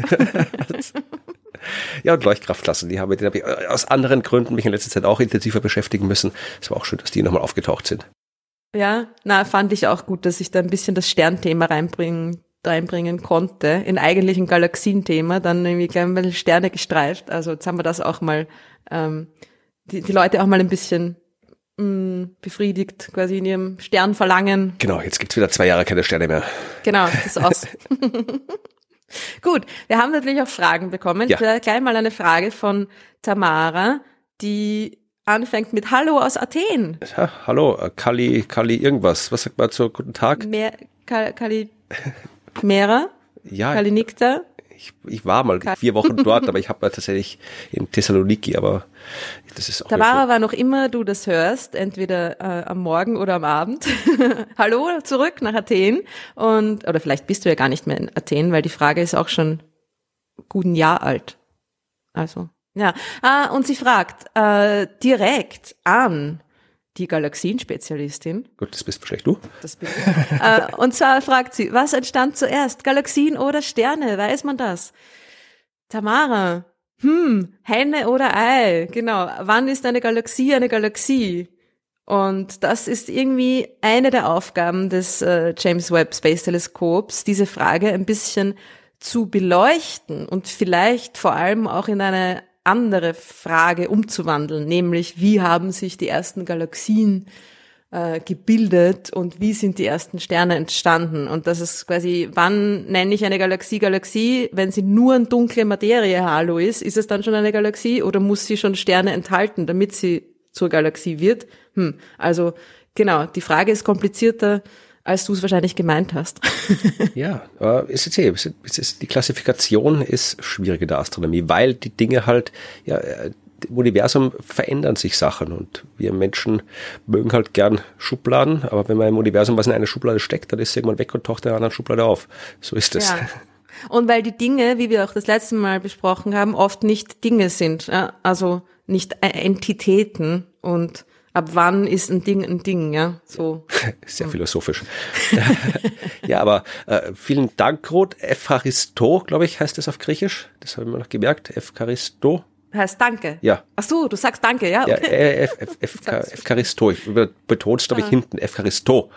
Ja. Evcharisto. Ja, wie auch immer. Keine Ahnung. Es ist schon lange her, dass ich in Griechenland war. Aber Danke, Tamara, für die wunderbare Frage. Und äh, dann gibt's noch eine sehr interessante Frage, die, wie ich fand, sehr interessant ist, von Sebastian, okay. der uns fragt, ob es irgendwie eine Art von Skala gibt, wie schwierig ein Objekt zu entdecken oder zu beobachten ist. Okay.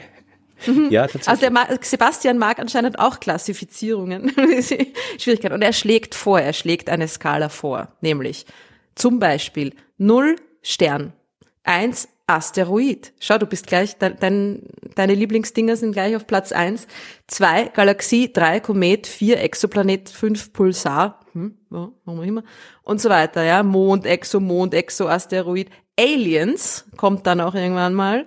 Und äh, genau, er hat irgendwie eine ganze lange Liste vorgeschlagen an, an, an, einer, an einer Skala von Dingen, die am einfachsten bis zu am schwersten zu entdecken sind. Mhm, und ja. ähm, was unsere Skala wäre, möchte ja, er auch also, wissen. Wenn ich mir diese Skala von Sebastian anschaue, dann sagt dir, so wie ich sie verstehe, dass Sterne am leichtesten zu entdecken sind, mhm. Asteroiden am zweitleichtesten, Galaxien am drittleichtesten. Eh, das ist äh, Problem ist, wenn man das historisch betrachtet, dann war es natürlich nicht so, ja, weil historisch Planeten im Sonnensystem, das was bei ihm ganz hinten steht, ist das, was man am leichtesten entdecken kann. Da geht man vor die Tür, schaut hin und sieht's. Aber er meint wahrscheinlich einen noch unbekannten Planeten glaube, im Sonnensystem. Genau, ja, das ist Planet wirklich schwierig. X. Ja, mhm. ähm, und äh, insofern ist es vermutlich mal so, ja, Sterne sieht man leicht, Asteroiden sieht man nicht ganz so leicht wie Sterne, aber schon noch Galaxien.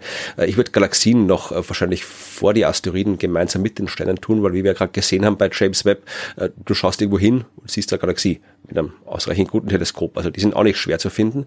Äh, ja, Exoplaneten, Pulsare, äh, Mond im Sonnensystem, Exomond, ja, also das Exoasteroid übrigens, was ja hier ganz hinten noch äh, eins vor Alien stehen hat, Sebastian, äh, die, die haben wir schon. Also die kann man auch nach vorne schieben. Wir haben schon Exoasteroiden gesehen. Also nachgewiesen gesehen nicht. Aber die haben wir schon entdeckt. Na, und Exomonde auch schon. Oder? Ja und nein, das sind immer so äh, Zweifelsfälle. Also wir haben immer wieder Dinge gesehen, wo man sagt, okay, das könnte man als Exomond interpretieren, aber das waren immer so Streitfälle. Also das war dann irgendwie ein zehnfach Jupiter-Masse-Planet, der von einem einfach Jupiter-Masse-Planeten irgendwie umkreist wird oder so oder äh, solche Dinge, wo man dann nicht ganz klar ist, wenn wenn es es überhaupt so gibt, kann man das dann Mond nennen oder ist irgendwas anderes. Also so einen eindeutig klassischen Exomond, wie wir es uns vorstellen, wenn wir Exomond denken, haben wir noch nicht gehabt. Aber das wird früher oder später kommen. Es ist eine Frage, bis wir die Daten richtig ausgewertet haben, die vielen, oder bis wir halt dann wieder das nächste Teleskop kommt, das halt dann äh, nicht einen Katalog mit 5000 Exoplaneten macht, sondern der irgendwie 50.000 irgendwie Lichtkurven drin hat im Katalog und dann wird da, wenn wir das sowas auch finden. Also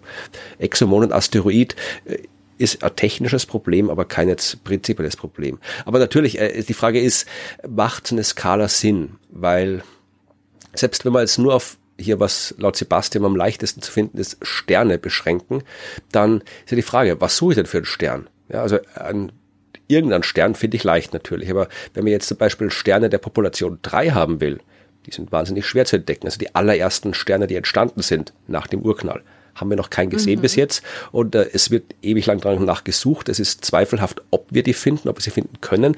Web findet vielleicht welche. Also äh, das ist also da, dass die sind fast so schwer zu finden wie irgendwie Planet im Sonnensystem momentan. Also selbst da muss man differenzieren, was für einen Stern meint man.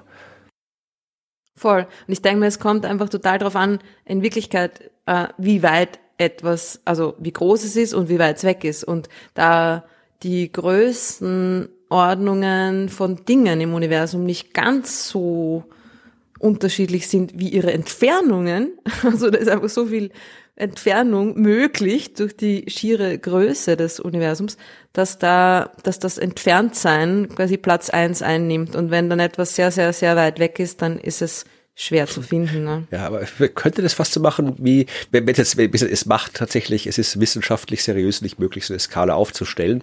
Aber wenn es gäbe, dann könnte man die Astronomie, könnte man das, äh, die Bewertung der astronomischen Arbeiten neu organisieren. Dann könnte man das so machen wie beim Eiskunstlauf, ja, wo es auch aber verschiedene Figuren gibt, die du machen kannst mit verschiedenem Schwierigkeitsgrad und aus dem rechnet sich dann irgendwie die Punktezahl. Also wenn du jetzt irgendwie so nur langweilige, unter Anführungszeichen 0815 Forschung machst und nur irgendwie Kataloge machst, so wie also Gaia. Asteroiden zum Beispiel. Ja, oder Gaia-Katalog, dann kriegt halt irgendwie nur 0,000 Punkte pro Katalog-Eintrag. Aber wenn du dann irgendwie den Katalog mit 1,6 Milliarden Einträgen hast, dann bist du halt trotzdem ein super Projekt. Oder du machst halt dann irgendwie was, was du irgendwie, okay, schreibst ein fünf Seiten Paper, aber mit so einem enorm hohen Schwierigkeitsgrad in den Objekten, die du erforscht hast und dann irgendwie von der Jury äh, dann auch gleich irgendwie eine Million Punkte kriegst dafür. Dann könnte man das so, so, wir müssen ja alle so Tafeln hochhalten und dann eine blöde Idee, ich weiß. Aber ist mir gerade eingefallen. Ich habe mir gedacht, ich lasse dich jetzt einfach reden, weil was das hilft eh nichts.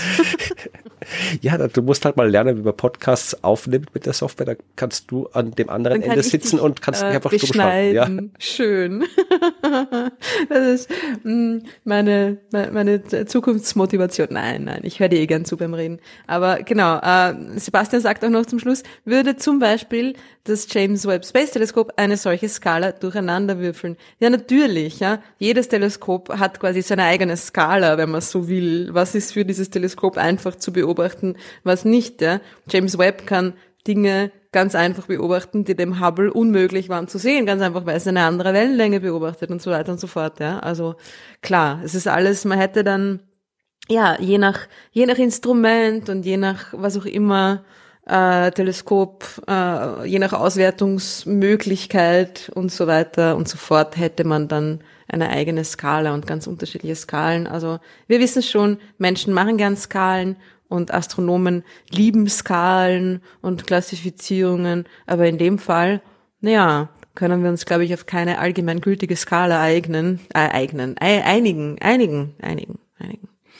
Ja. Gut. Und dann gibt's noch eine Frage zum L2, schon die wieder. ich auch gedacht habe. Schon wieder, aber eine interessante geklärt, Frage. Ja. Nein, nein, nein, nein, nein, es ist nicht so, es ist nicht so eine Frage, wie du denkst, nicht zur Natur des L2s, sondern zur Verbindung zwischen den Lagrange-Punkten und Galaxien. Okay. Stefan fragt nämlich, also er fragt sich zuerst, ob er richtig erkannt hat, dass Objekte in L2 sich quasi zu schnell bewegen, weil sie mitgezogen werden. Ne? Also sie bewegen sich schneller, als sie eigentlich sollten. Mhm. Ja. Und dann spannt er den Bogen zu den Galaxien. Da kann man sich ja nicht erklären, beziehungsweise mein Zusatz, man erklärt sich durch die Präsenz von dunkler Materie, ne? dass sich da die Sterne, die weiter vom Galaxienzentrum weg sind, schneller als gedacht bewegen. Und er fragt sich jetzt, ob das nicht sein könnte, dass die, die sich da weiter draußen schneller bewegen, irgendwie im Lagrange-Punkt von anderen, massereicheren Sternen befinden, die näher dran sind und sozusagen auch mitgezogen werden. Okay, ja, dann beantworte das mal. Ja, und das war, ich meine, ich fand es von der Idee her eigentlich eine, eine, ja, Good thinking, Stefan.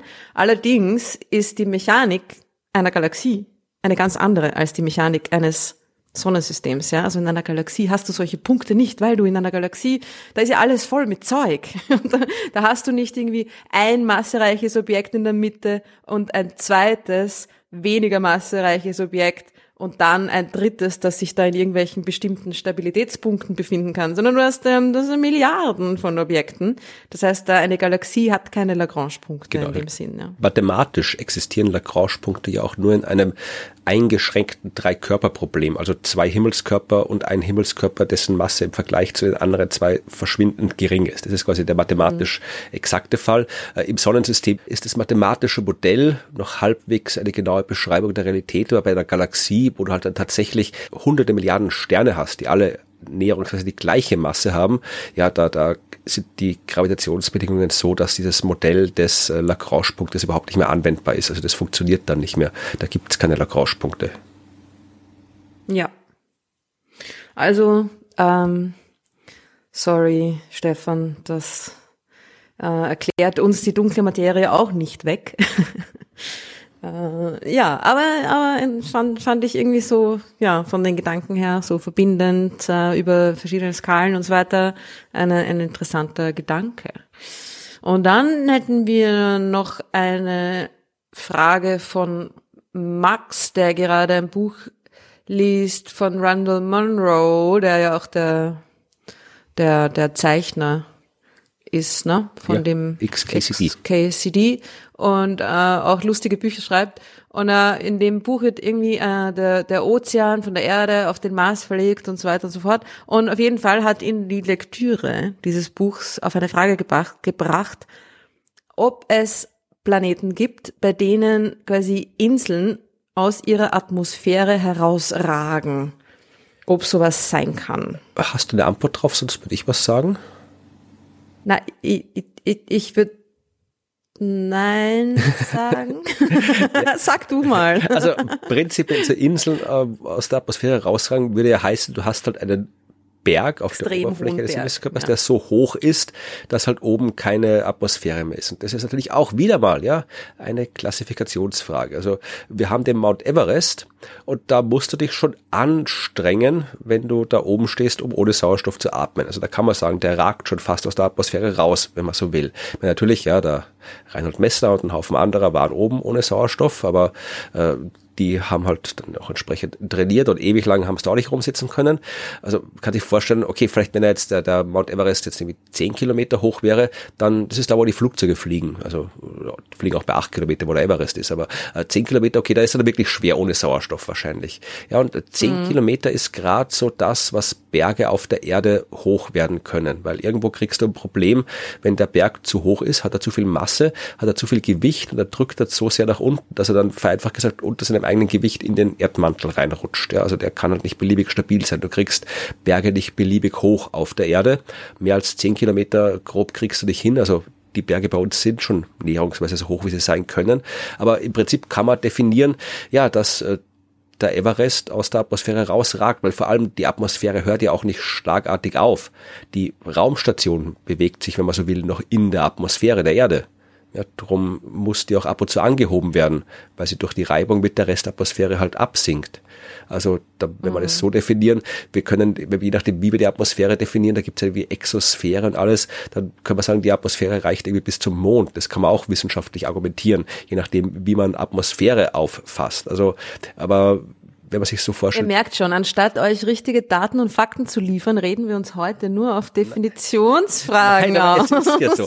Also äh, die Frage ist also, wir kennen keine Planeten, weil wir haben ja nicht so viele Planeten mit Atmosphäre. Ja, der Mars hat nichts, was man vernünftigerweise Atmosphäre nennen könnte. Also naja, ein bisschen was schon, aber da ist ein Helikopter drin geflogen in der Atmosphäre ja, des okay, Mars. du hast recht. Ja, aber mm. jetzt verglichen mit dem, was wir hier haben, ist es keine Atmosphäre. Ja, also es ist ein bisschen, es ist schon was da, aber da, selbst damit ist der Mars noch gut drin. Also wir haben die Venus Venus, die hat noch eine, die hat eine ordentliche Atmosphäre und dann wird schon dünn. Ja, aber dann gibt's noch den Titan, ja, den Saturnmond. Und mhm. dann, ja, alles, was danach noch kommt, das ist wirklich, dann hast du wirklich, ja, vielleicht Moleküle, die einen Himmelskörper umgeben, was oft Atmosphäre genannt wird, aber ja, sowas wie Pluto zum Beispiel, da wird auch oft gesagt, der hat eine Atmosphäre, aber das ist halt, ja, da, da fliegen halt ein paar so Gasatome rum, die halt aus der Gas aus, ja. sublimieren. Also, ob man das Atmosphäre nennen will, äh, ist Ansichtssache. Also, äh, bis, und dann, wenn wir jetzt hier Titan, Venus, Mars, Erde anschauen, na ja, da ist, von denen wissen wir, also da gibt's nichts, was rausragt. Äh, Ob es auf anderen Himmelskörper geben kann, keine Ahnung. Also da wissen wir nicht. Im Prinzip kommt es auf an, also muss man halt spekulieren. Äh, du bräuchtest halt einen Himmelskörper, auf dem Berge groß werden können. Also das ist tendenziell welche, die kleiner sind, weil dann hast du weniger Masse, dann ist die Anziehungskraft, also die Schwerkraft auf der Oberfläche nicht so groß. Darum ist ja der Mars zum Beispiel, darum haben wir am Mars äh, Berge, die 20 Kilometer hoch sind ja, weil der Mars weniger Masse hat. Da kriegst, du die Berge höher auftürmen. Also Himmelskörper mit weniger Masse und dann braucht er aber eine dichte Atmosphäre, damit die Atmosphäre halt sich am, am Boden zusammensammelt, ja, also damit die runtersinkt, damit was rausragen kann. Und das wird schwierig, weil äh, dichte Atmosphäre, wo muss entweder ein sehr dichtes Gas sein, das halt sehr schweres Gas sein, das runtersinkt, oder ja, die dichte Atmosphäre brauchst du wieder eine ausreichende Masse, damit du die festhalten kannst. Also es wird schwierig, sowas äh, ja. zu machen. Aber Man könnte sagen, dass das zusammenhängt, dass die Höhe der Inseln, unter Anführungszeichen, die Höhe der Berge und die Anwesenheit beziehungsweise Dichte und Ausdehnung einer Atmosphäre quasi einen ähnlichen ähm, ähnlichen Mechanismen zugrunde liegen und drum sich das irgendwie ein bisschen ausschließt. Ne? Ja, aber es wäre wär cool, wenn es sowas wirklich gäbe, weil da könntest du quasi als äh, Bergsteiger ins All gehen. Wäre der Messner der erste Österreicher im All gewesen. Ja, Italiener ist er ja, Entschuldigung. Ähm, na, ui, ui, ui. Südtiroler, ja da reden wir jetzt schnell über was anderes. Das waren die Fragen für heute. Äh, gibt's was Neues von der Sternwarte? Ja, natürlich gibt's was Neues von der Sternwarte. Das hatten wir schon in der letzten Folge besprochen. Es ist um die Vorlesungen des Sommersemesters oder Lehrveranstaltungen des Sommersemesters geht an der Uni Sternwarte. In der letzten mhm. Folge äh, hat Evi von ihrer Wissenschaftskommunikationsvorlesung gesprochen, also vom Anfang. Wir werden am Ende des Semesters nochmal darauf zurückkommen. Ich kann schon spoilern, äh, letztes Mal war die Podcast-Einheit und ich weiß jetzt schon, was in der Podcast-Einheit dran war. Aber ich verrate es noch nicht. Und? Ja, ich verrate es noch nicht. Also, also, sag's mal nachher. Ja, also hört's kurz weg, ja. Also es ist verbesserungswürdig. So, also. aber, Was du nicht sagst. aber jetzt äh, haben wir das nächste, äh, äh, die nächste Lehrveranstaltung besprochen, ich und Evi, und das ist eine wesentlich klassischere Lehrveranstaltung. Also die haben du und ich auch absolviert, die haben alle absolviert, die in Wien Astronomie studiert haben und vermutlich auch an diversen anderen Sternwarten und Universitätsinstituten. Also da bin ich gespannt, was du dann dazu sagen hast und vielleicht auch, was die Hörerschaft zu sagen hat. Aber hören wir erstmal an, um was es geht. Wir sind bei Neues von der Sternwarte und beim letzten Mal haben wir über die Lehrveranstaltung Wissenschaftskommunikation gesprochen, die EFI in diesem Semester an der Uni Wien belegt. Und jetzt reden wir über die zweite Lehrveranstaltung, die EFI sich in diesem Semester ausgesucht hat. Hallo EFI. Hallo Florian. Was gibt's Neues in der Sternwarte? Welche Lehrveranstaltungen gibt's? Welche hast du ausgesucht? Weil wir wollen ja wissen, wie das Astronomiestudium so läuft. Und wir wissen schon, dass man anscheinend mittlerweile auf der Sternwarte auch Wissenschaftskommunikation belegen kann. Das gab es zu meiner Zeit nicht, aber ich glaube, die zweite Lehrveranstaltung ist was Klassischeres. Genau, ich habe jetzt das äh, spannende astronomische Praktikum dieses Semester, auf das freue ich mich, glaube ich, schon seit eineinhalb Jahren, dass ich das jetzt endlich machen kann. Und ähm, genau, und jetzt hat es gestartet und jetzt mache ich endlich das Praktikum. Das heißt Hands-on Astronomie. Was, ja, wie hands-on ist denn die Astronomie? genau. Ähm, naja, also ich sehe jetzt erstmals astronomische Bilder, ähm, wirklich so, wie sie auch rauskommen oder reinkommen, je nachdem Ansichtssache. Und ähm, also ich habe jetzt so das Gefühl, dass ich ein bisschen näher dran bin, jetzt wirklich so an der Astronomie selber. Also bis jetzt waren ja das immer so theoretische Vorlesungen ähm, und ja, wo man das alles irgendwie so lehrbuchartig eigentlich bekommen hat. Und jetzt habe ich das Gefühl, dass ich das erste Mal so wirklich nah dran bin, an astronomischen Bildern zum Beispiel oder spektroskopischen Daten. Na, was habt ihr gemacht bis jetzt in den ersten zwei, drei Wochen? Ähm, naja, ich habe ja, einmal habe ich ja schon berichtet, da haben wir ja hauptsächlich LaTeX und ähm, Python ähm, uns angefreundet, sage ich jetzt einmal, mit den Programmen. Das waren eher so, eben so zum Einstieg mal vertraut machen mit der, mit der Software. Und dann eben haben wir jetzt das äh, letzte Mal dann jetzt schon ähm, also Bilder und dann Daten eingelesen, beziehungsweise dann eben die Daten auch gelesen von diesen Aufnahmen, von ersten Aufnahmen. Und vom Herschel-Teleskop war das. Das habe ich super spannend gefunden. Also da wirklich mal so diese Rohdaten zu sehen, wie das halt dann wirklich rauskommt und ähm, ja, und dann Filter darüber legen, äh, sich das eben dann im DS9, das ist ja dein Lieblingsprogramm, ähm, eben das so zu verändern, dass man dann die Kontraste sieht, dass man ähm, sich im Histogramm das anschaut, wo da die Daten sind, was das eigentlich für Daten sind, das fand ich super spannend. Also ja, was sind das für Daten? Also beschreib mal. Also die meisten Leute sehen astronomische Bilder in irgendwelchen Fernsehsendungen, Büchern, Zeitschriften. Das sind dann immer sehr schöne Aufnahmen, bunt und so weiter. Also so schauen die ja nicht aus, wenn sie aus dem Teleskop kommen. Nein, also ich glaube, da wäre man dann enttäuscht, wenn man sich das erwartet. Ja, also das sind eher monochrome Bilder fast, zweifarbige Bilder, wo man halt ja helle Sternflecken sieht und äh, dann muss man sich halt den Kontrast so drehen, dass man halt dann ähm, am besten was sieht. Oder eben da hatten wir ähm, bei einem Stern dann eben auch so eine, eine Materiewolke, die der Stern abgestoßen hat, die man da eben dann durch den Kontrast, dass man das dann stärker sieht, diese Materiehülle, die ihn umgibt. Ja, so arbeitet man dann halt, dass man sich das besser anschauen kann. Die meisten Leute werden denken, astronomisches Praktikum heißt, man nimmt ein Teleskop, stellt sich auf die Wiese und schaut den Himmel an. Nein. Nein. Es ist zwar, ähm, auf das freue ich mich schon, ein Ausflug geplant, ähm, aber ansonsten ist, wir haben zum Beispiel auch Online-Einheiten. Ähm, also eben äh, Spektroskopie zum Beispiel war online, weil man das ja eben nicht vor Ort ja macht, ähm, wenn es eben um diese Daten auslesen geht. Und das sind dann eben Sachen, auch Radio, ähm, Astronomie muss man jetzt, also kann ja auch remote stattfinden, da muss man ja auch nicht direkt vor Ort sein. Also es ähm, Natürlich kommt es an, was du machst, aber wir haben eben zum Beispiel sehr viele Sachen auch online, wenn man eben nicht dabei sein muss. Ähm, andere Sachen werden wir dann ähm, auf der Sternwarte machen. Ähm, aber da weiß ich noch nichts genaueres, also da werde ich dann noch berichten. Also den Ausflug zur Sternwarte, also zur Beobachtungsstation im Wienerwald, äh, das größte Teleskop Österreich steht. Ja, kein großes Teleskop, aber es ist das größte in Österreich und wir sind da hingefahren und ich kann mich nicht mehr genau erinnern, ich glaube, ich habe auf irgendeinen Knopf gedrückt. Und wir haben uns dann die Venus angeschaut am Taghimmel. Also so spektakulär war es nicht. Aber es war ganz interessant. Aber wie gesagt, ich kann mich an das astronomische Praktikum nicht unbedingt, ich erinnere mich, es war jetzt nicht unbedingt ein Höhepunkt meines Studiums, war auch kein Tiefpunkt, sowas auch nicht, aber äh, nix von dem, was ich da gelernt habe, habe ich später irgendwo in meiner Arbeit als Astronom gebraucht. Also wir waren wirklich das was wir gelernt haben dort, die ganzen Techniken, war damals schon, würde ich sagen, so zehn Jahre veraltet. Also wir waren da definitiv nicht am neuesten Stand dessen, was geht. Ja, aber was habt ihr gemacht? Naja, keine Ahnung. Wir haben irgendwie bestimmt äh, das Alter eines Kugelsternhaufens. Das haben wir auch schon mal besprochen hier in einer Folge. Da muss man irgendwie äh, Sterne, Farben und Helligkeiten messen und die in ein Diagramm eintragen. Und je nachdem, wie das Diagramm ausschaut, kann man dann das Alter des Kugelsternhaufens bestimmen. Und das macht man heutzutage natürlich alles äh, mit diversen Computerprogrammen. Man hat elektronische Daten, man gibt den Computer ein, man schreibt Programme, die die Daten auswerten und so weiter. Wir haben den Quatsch äh, mit Bleistift auf Millimeterpapier eingezeichnet mhm. und logarithmisch und dann irgendwelche Lineale hin und her geschoben.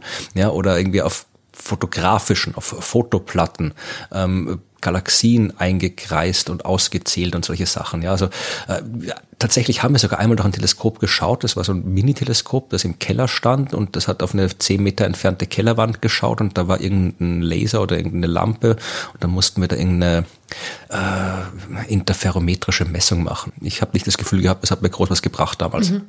Ja, ich habe jetzt das Gefühl, dass ich endlich mal äh, praktische Astronomie mhm. mache. Also während das alles jetzt eben diese Lehrbuch, theoretische, was man eigentlich im, im Büchern, wenn man will, sich auch aneignen kann, wobei es halt natürlich schon ein bisschen detaillierter, ein bisschen tiefer ist. Ähm, habe ich jetzt eben das Gefühl, dass ich wirklich, ja, eben dieses Praktische jetzt mal habe, wirklich dieses Angewendete. Und ähm, ja, von dem her finde ich es sehr spannend noch. Es war eh praktisch auch bei uns, die Astronomie. Sie war halt einfach nur unnötig, also verhaltet.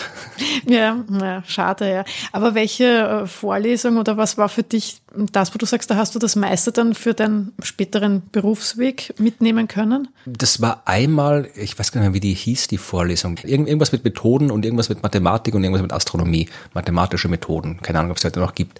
Und äh, da hat man jede Menge Mathematik gelernt und in den Übungen musste man Computerprogramme abgeben. Äh, und in der ersten Vorlesung saß ich drin und habe dann erfahren, aha, man muss da Computerprogramme abgeben und konnte aber nicht programmieren. Ich habe noch nie was programmiert in meinem Leben mhm. davor. Und ja, eine Woche später habe ich dann mein Computer Computerprogramm abgegeben. Also ich habe dann in der Woche dann, habe äh, dann angefangen zu lernen, wie man programmiert. Du hast dir in einer Woche selber Programmieren beigebracht, oder wie? Der nicht ganz allein. Ich habe auch meine, meine noch andere Leute auch da, aber im Prinzip äh, ja, ja, das klingt ja fast wunderkindmäßig. Ja, Quatsch, so schwer ist Programmieren nicht. Ja. Also vor allem nicht, wenn man so studiert wie ich. Ich war ja jung, ich habe nichts anderes daneben tun müssen. Ich habe mir dann einfach hingesetzt und habe das gelernt und fertig. Und dann hat man halt irgendwie mal eine Woche lang nichts anderes gemacht als das und dann ging's. Also, aber da habe ich halt dann wirklich im Laufe dieser Vorlesung gelernt, wie man programmiert. Und das war essentiell für meinen späteren, äh, für meine spätere Arbeit in der Astronomie, weil da ging's nur um Programmieren und das war wahnsinnig wichtig. Und das zweite war die Himmelsmechanik 1 Vorlesung die äh, die Vorlesung war, wo ich dann festgestellt habe, was das Thema in der Astronomie ist, was mich am meisten interessiert und was mhm. ich dann mein, meine Forschung drauf aufbauen will. Ich glaube, eine eigene Himmelsmechanik-Vorlesung gibt's momentan gar nicht. Verpasst sie alle was? Ja, offensichtlich. Okay, aber so wie ich das höre, braucht man nur Programmieren fürs äh, Astronomie Berufsleben? Nein, das stimmt auch nicht, aber Programmieren braucht man auf jeden Fall. Also man muss, wenn man da, egal was man macht, ob man Theorie macht oder äh, Beobachtung macht, man muss immer programmieren. Also programmieren, je früher man es lernt, desto besser ist es, weil ohne das kommt man nicht aus. Natürlich muss man das wissen, was du im Praktikum lernst, ja, also wie man astronomische Aufnahmen bearbeitet und so. Aber das sollte man halt wissen, weil es Teil der Astronomie ist. Aber wenn man so wie ich sich dann später auf die Theorie konzentriert. Ich habe meinen Lebtag danach nie wieder irgendein Fitzbild oder eine astronomische Aufnahme aufmachen müssen, weil wozu? Ich habe das war, war, war kein Beobachter. Ich habe auch nie mein Leben irgendwas spektral klassifizieren müssen oder so ein Zeug oder eine Galaxie erkennen müssen. Also das war alles komplett irrelevant für das, was ich später gemacht habe. Ja, aber das hast du ja damals noch nicht gewusst, oder? Ja, eh. Oder schon? Weiß ich nicht. Also keine Ahnung. Vielleicht hätte dann, wenn das Praktikum damals anders gewesen wäre und faszinierender gewesen wäre, vielleicht hätte ich dann noch was anderes gemacht. Aber so wie es damals war, hat es mich halt dann, so bin ich abgeholt, wie man so schön sagt. Mhm. Also es war, war auch kein wirkliches Konzept dahinter. Also nee, hat mir nicht gefallen. Das klingt jetzt aber schon sehr enttäuschend dafür, dass ich so begeistert bin. Naja, es ist doch schön, wenn sie die Dinge ändern und jetzt das Praktikum besser ist. Das ist doch, muss ja nicht immer, muss ja nicht alles schlecht bleiben. Das physikalische Praktikum zum Beispiel war super. War zwar auch alles, habe ich auch nichts für später gelernt und äh, die Geräte waren noch älter, die wir benutzt haben. Also das waren wirklich Geräte aus dem 19. Jahrhundert, mit denen wir darum gebastelt haben, wo es teilweise wirklich schwer getan ist, irgendwas abzulesen von dem äh, Kupferklump, was in dem Messigklump, was da rumgestanden ist, aber das, das war besser organisiert. Ja, also Praktika ist, glaube ich, Thema für. Ja, aber das war auch der Physik, oder? Ja, ja genau, Physikinstitut. Ja, ja. ja das, das Physikinstitut ist ja weitaus besser organisiert, muss man jetzt Hüstel auch mal sagen. Das ist sicherlich was, was die Hörerschaft auch schon erlebt hat. Diverse Versuche, Praktika, Experimente äh, und äh, generell, glaube ich, man lernt in dem Praktika nicht unbedingt das, was es ist. Und vor allem, ich glaube, es ist wirklich so ein Standard, dass die ganzen Instrumente, die man da verwendet in dem Praktika und die Methoden, die Techniken tendenziell immer auf der bisschen veralteten Seite sind. Also vielleicht können wir da ein bisschen Feedback einfordern und uns wir können einen Preis ausloben. Wer glaubhaft nachweisen kann, äh, mit einem sehr, sehr alten Gerät noch echt gearbeitet zu haben, dann kriegt die Person, die das älteste Gerät vorweisen kann, mit dem gearbeitet wurde im Studium, kriegt einen Preis. Das ist eine gute Idee. Machen wir das. Darf ich auch mitmachen? Ja, natürlich, wenn du was, was äh, entsprechend Altes hast, was du da verändert hast. Wenn ich das nächste Mal umschauen, wenn ich auf der Sternwarte bin, dann werde ich berichten, wie immer.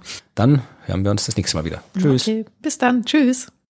Ha, die Arme. Nein, also der, der Enthusiasmus der Jugend, äh, quasi nicht, nicht schmälern wollend. ich habe mich gerade gehört, wie gesagt, und Anfängerpraktikum, bin schon so aufgeregt und dachte, oh, die Arme. Nein, ich habe keine Ahnung, wie es jetzt ist, in Wirklichkeit, aber ich war da damals auch eher ziemlich enttäuscht.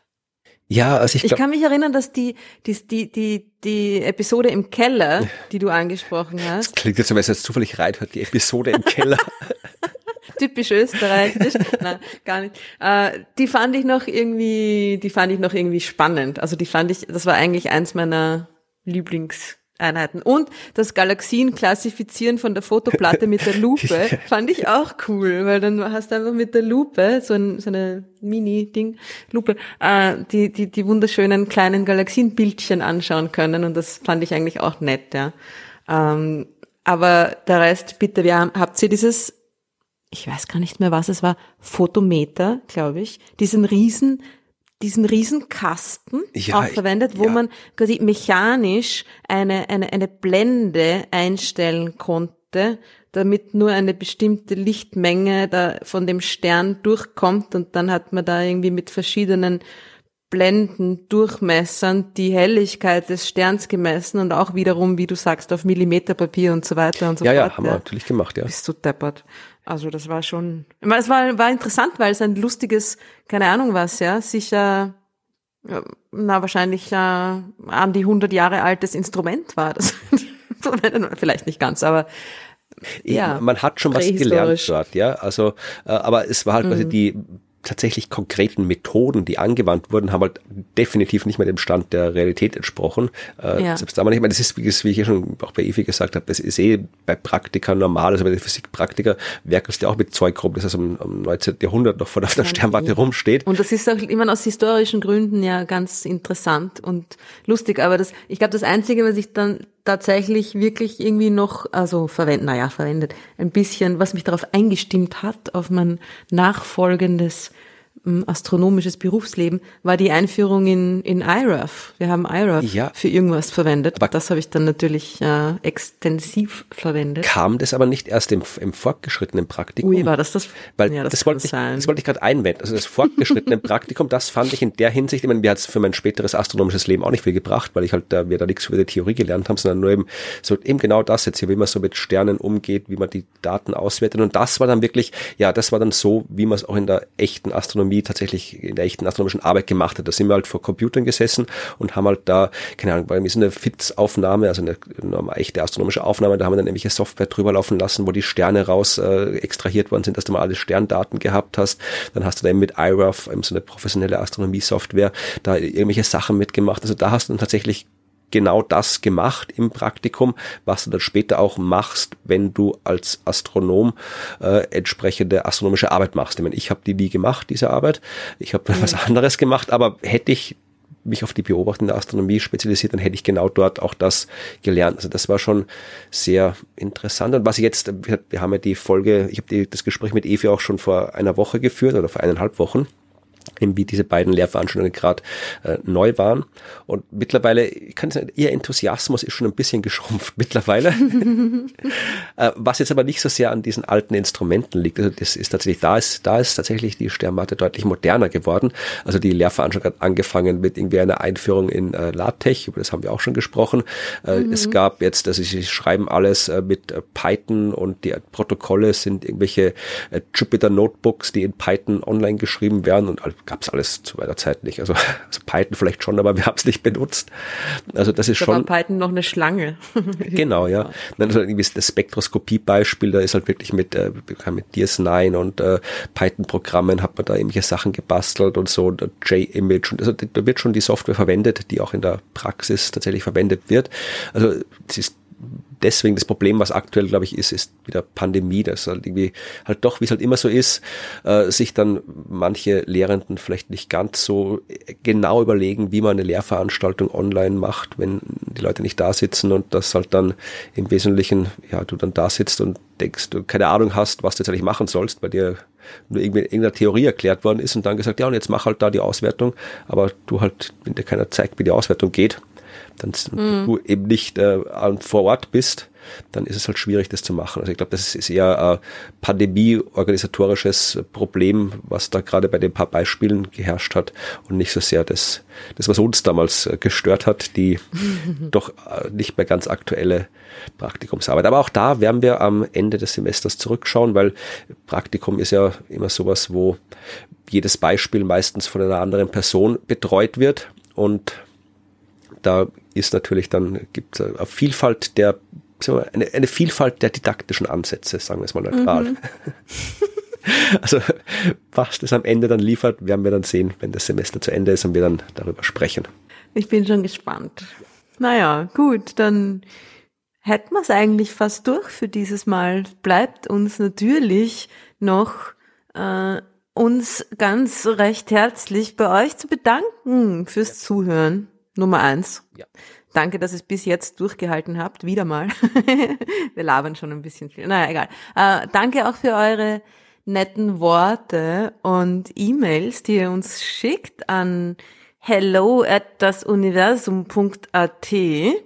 Und da hatte ich einen Hörer noch auf einen Fehler aufmerksam gemacht, den du das letzte Mal gemacht hast. Möchtest du das noch irgendwie richtig stellen? Ja, also mein Fehler möchte ich jetzt bitte von mir weisen. Also es ging, wir haben ja über die äh, Riesenmolekülwolke gesprochen und über Moleküle, die man so im Weltall gefunden hat. Und ich habe vom Propionamid gesprochen und äh, gesagt, dass man äh, das Teil braucht, wenn man Peptide aufbauen will. Und Peptide, da entstehen dann irgendwie Proteine draus und darum ist das halt irgendwie wichtig, beziehungsweise wurde das in dieser Forschungsarbeit als wichtig dargestellt. Und äh, Timo hat uns erklärt, und offensichtlich hat Timo Ahnung von äh, Biologie, er schreibt, es ist tatsächlich nicht so, dass man, wie Florian gesagt hat, Propionamid braucht, um Peptide aufzubauen.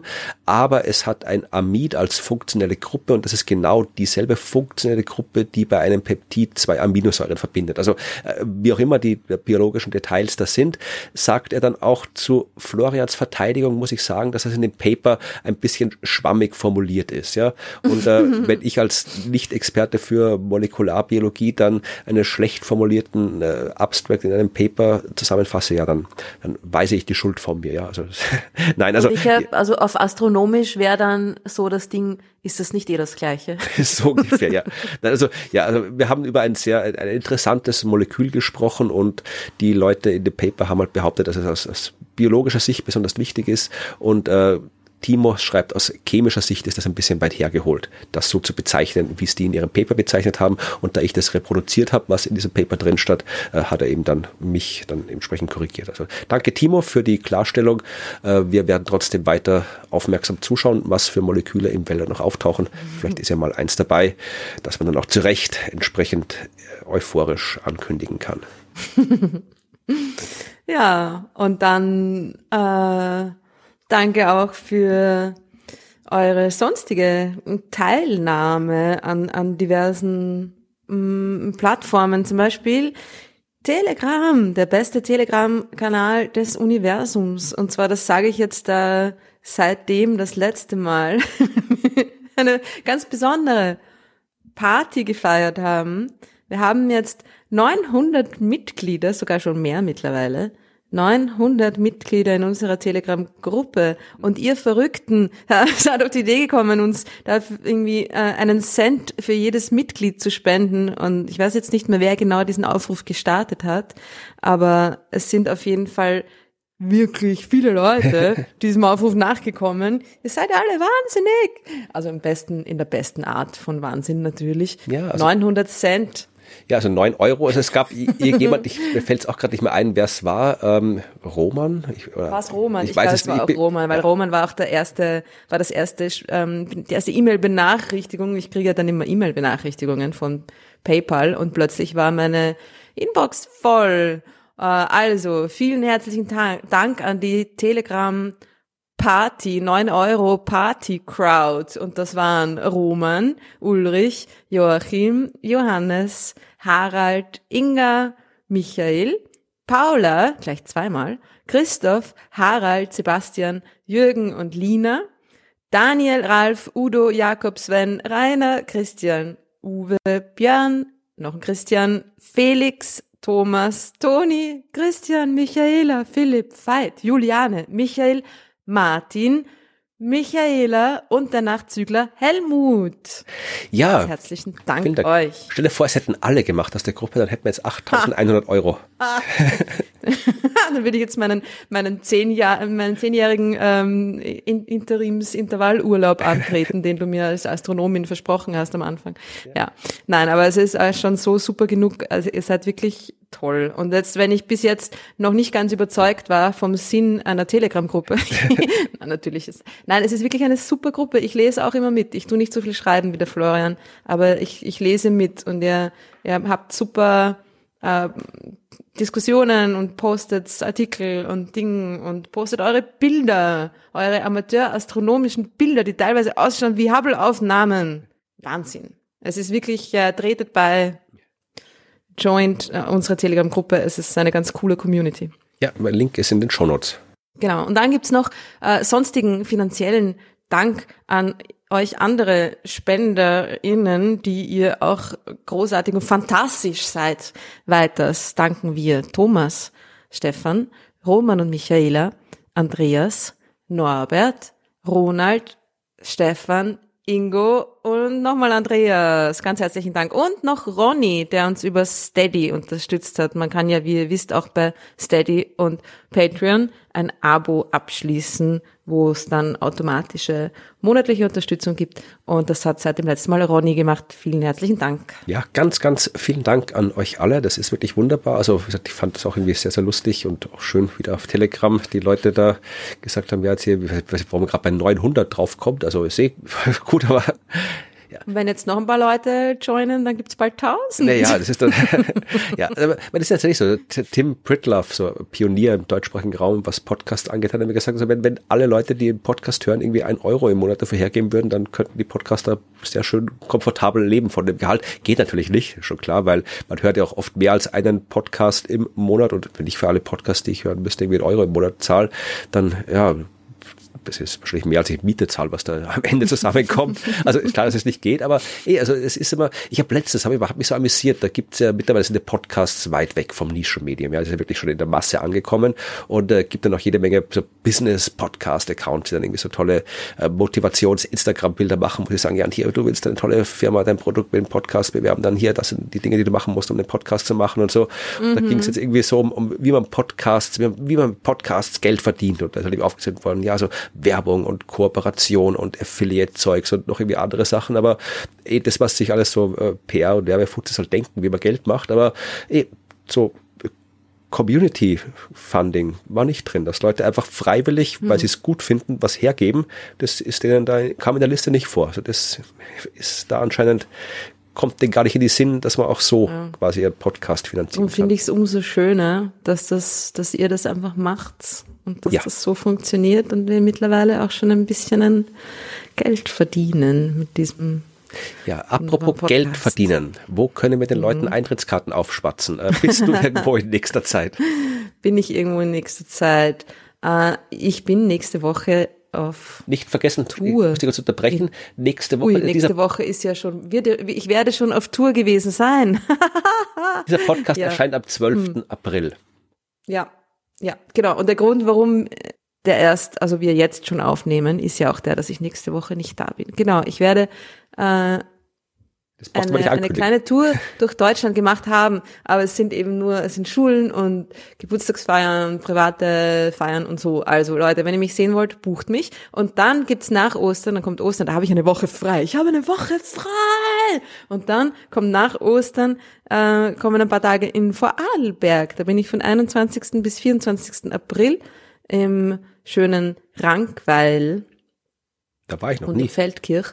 Und da werden auch öffentliche Veranstaltungen dabei sein. Also ich weiß noch nicht genau die, die exakten Details, aber look out for it. Irgendwie werde ich da ähm, zu sehen sein. Genau, mit dem Planetarium natürlich. Ja, schon, da kann ja mal die Schweizer Hörerschaft zu Besuch kommen nach St. Weil. Und die Vorarlberg natürlich auch. Oder die, genau. Und in Vorarlberg sind ja wir danach sollen wir das schon ankündigen? Ja, das können wir schon ankündigen, aber es sind noch ein paar Folgen bis dahin. Also es wird dann Na, am, so viele auch nicht mehr, zwei, oder? Naja, 8. April ist es, wo wir genau 7. April. Also es gibt am 6. 7. April in, ich habe vergessen, wie das heißt, Woll, Wallgau. Mai. Nicht April. Ach, Mai, Mai Entschuldigung, ja. 7., äh, 6. und 7. Mai, das ist in Wallgau, heißt das Wallgau? Das heißt Walgau, ja? Der Kultursteg Walgau, genau. Da werde ich am 6. Mai einen Vortrag, da gibt es eine Veranstaltung und ich halte einen, einen Vortrag. Und am 7. Mai machen Ruth und ich gemeinsam dort eine Abendunterhaltung. Also da wird es 90 Minuten auf dieser Bühne, wird so ein bisschen, ja, das Universum auf der Bühne geben. Aber hey, das, die erste Universums-Bühnenshow. Ich habe keine Ahnung, ob man sich da schon irgendwie Karten kaufen kann dafür oder so, aber wir werden es noch ankündigen, wenn es soweit ist. Da reden wir noch drüber. Ja, gut. Ja, aber es schaut nett aus. Also ich war noch nicht da. Also das ist wirklich so, ja, da ist eine, so eine Holzkonstruktion auf dem Hang. Eine Wald, Waldbühne, ja, ja genau. Da dürfen wir erst nach der Show trinken, damit man nicht irgendwie hinterrücks den, den Abhang runterkullert. Gut zu wissen. Ich glaube, es ist äh, von dem, soweit wir verraten können, was wir vorhaben, äh, wird es auch etwas zu Kredenzen geben ja, für das Publikum. Aber schauen wir, verraten, verraten wir noch nicht so viel, weil vielleicht, vielleicht findet das ja dann alles gar nicht statt. ich bin immer so, ja. Gut, äh, aber sonst, das, das, ähm, das ist eh das nächste, weil dann Ostern und Dings, also ja. Genau. Genau. Was ja. mit dir? Bist du noch irgendwo? Nee, also ich sonst? bin jetzt unterwegs, also wieder jetzt, jetzt äh, für euch Hörerschaft in der Vergangenheit. Ich habe tatsächlich nichts, wo ich hin muss. Ich habe sehr, sehr viel Arbeit, aber nichts, wo ich irgendwo sein werde bis zur nächsten Folge. Also man kann mich tatsächlich, äh, ich glaube im Fernsehen, Science Master Shows im Fernsehen wird es geben, aber die sind dann immer Dienstagabends im Fernsehen. Aber äh, tatsächlich gibt es mal keine Veranstaltung in der Zeit bis zur nächsten Folge. Und die nächste Folge übrigens ist Folge Nummer 50. Ist schon. Naja, du hast. Ah ja, du hast ist ja 49. Ja, rund nach der 49 kommt die 50, weil die 50 eine größere Zahl ist als ich die 49. Schon, ich, war schon wieder vier, ich war schon wieder vier Stunden in einer Schule mit äh, lieblichen, aufgeregten, lauten Kindern äh, und bin dementsprechend schon ein bisschen naja, sagt man da bei uns. Aber gut, das ist jetzt, haben wir es eh schon erledigt, also jetzt ist es ja auch schon egal. Vielleicht bin ich das nächste Mal wieder ein bisschen wacher. Aber ja, Folge 50, ja, cool. Müssen wir noch schauen, ob wir was Besonderes machen, was wir Besonderes machen, aber das besprechen wir dann gleich, wenn ich die Aufnahme gestoppt habe. Passt. gut. Dann bis bald. Ja. Bis Nummer 50. Alles Gute, macht es gut bis nächstes Mal. Wir hören uns wenn es wieder heißt. Das, das Universum für euch. Was ist das für eine bescheuerte Ist jetzt endlich das Outro rein, oder? Bis zum nächsten Mal. Tschüss. Ciao.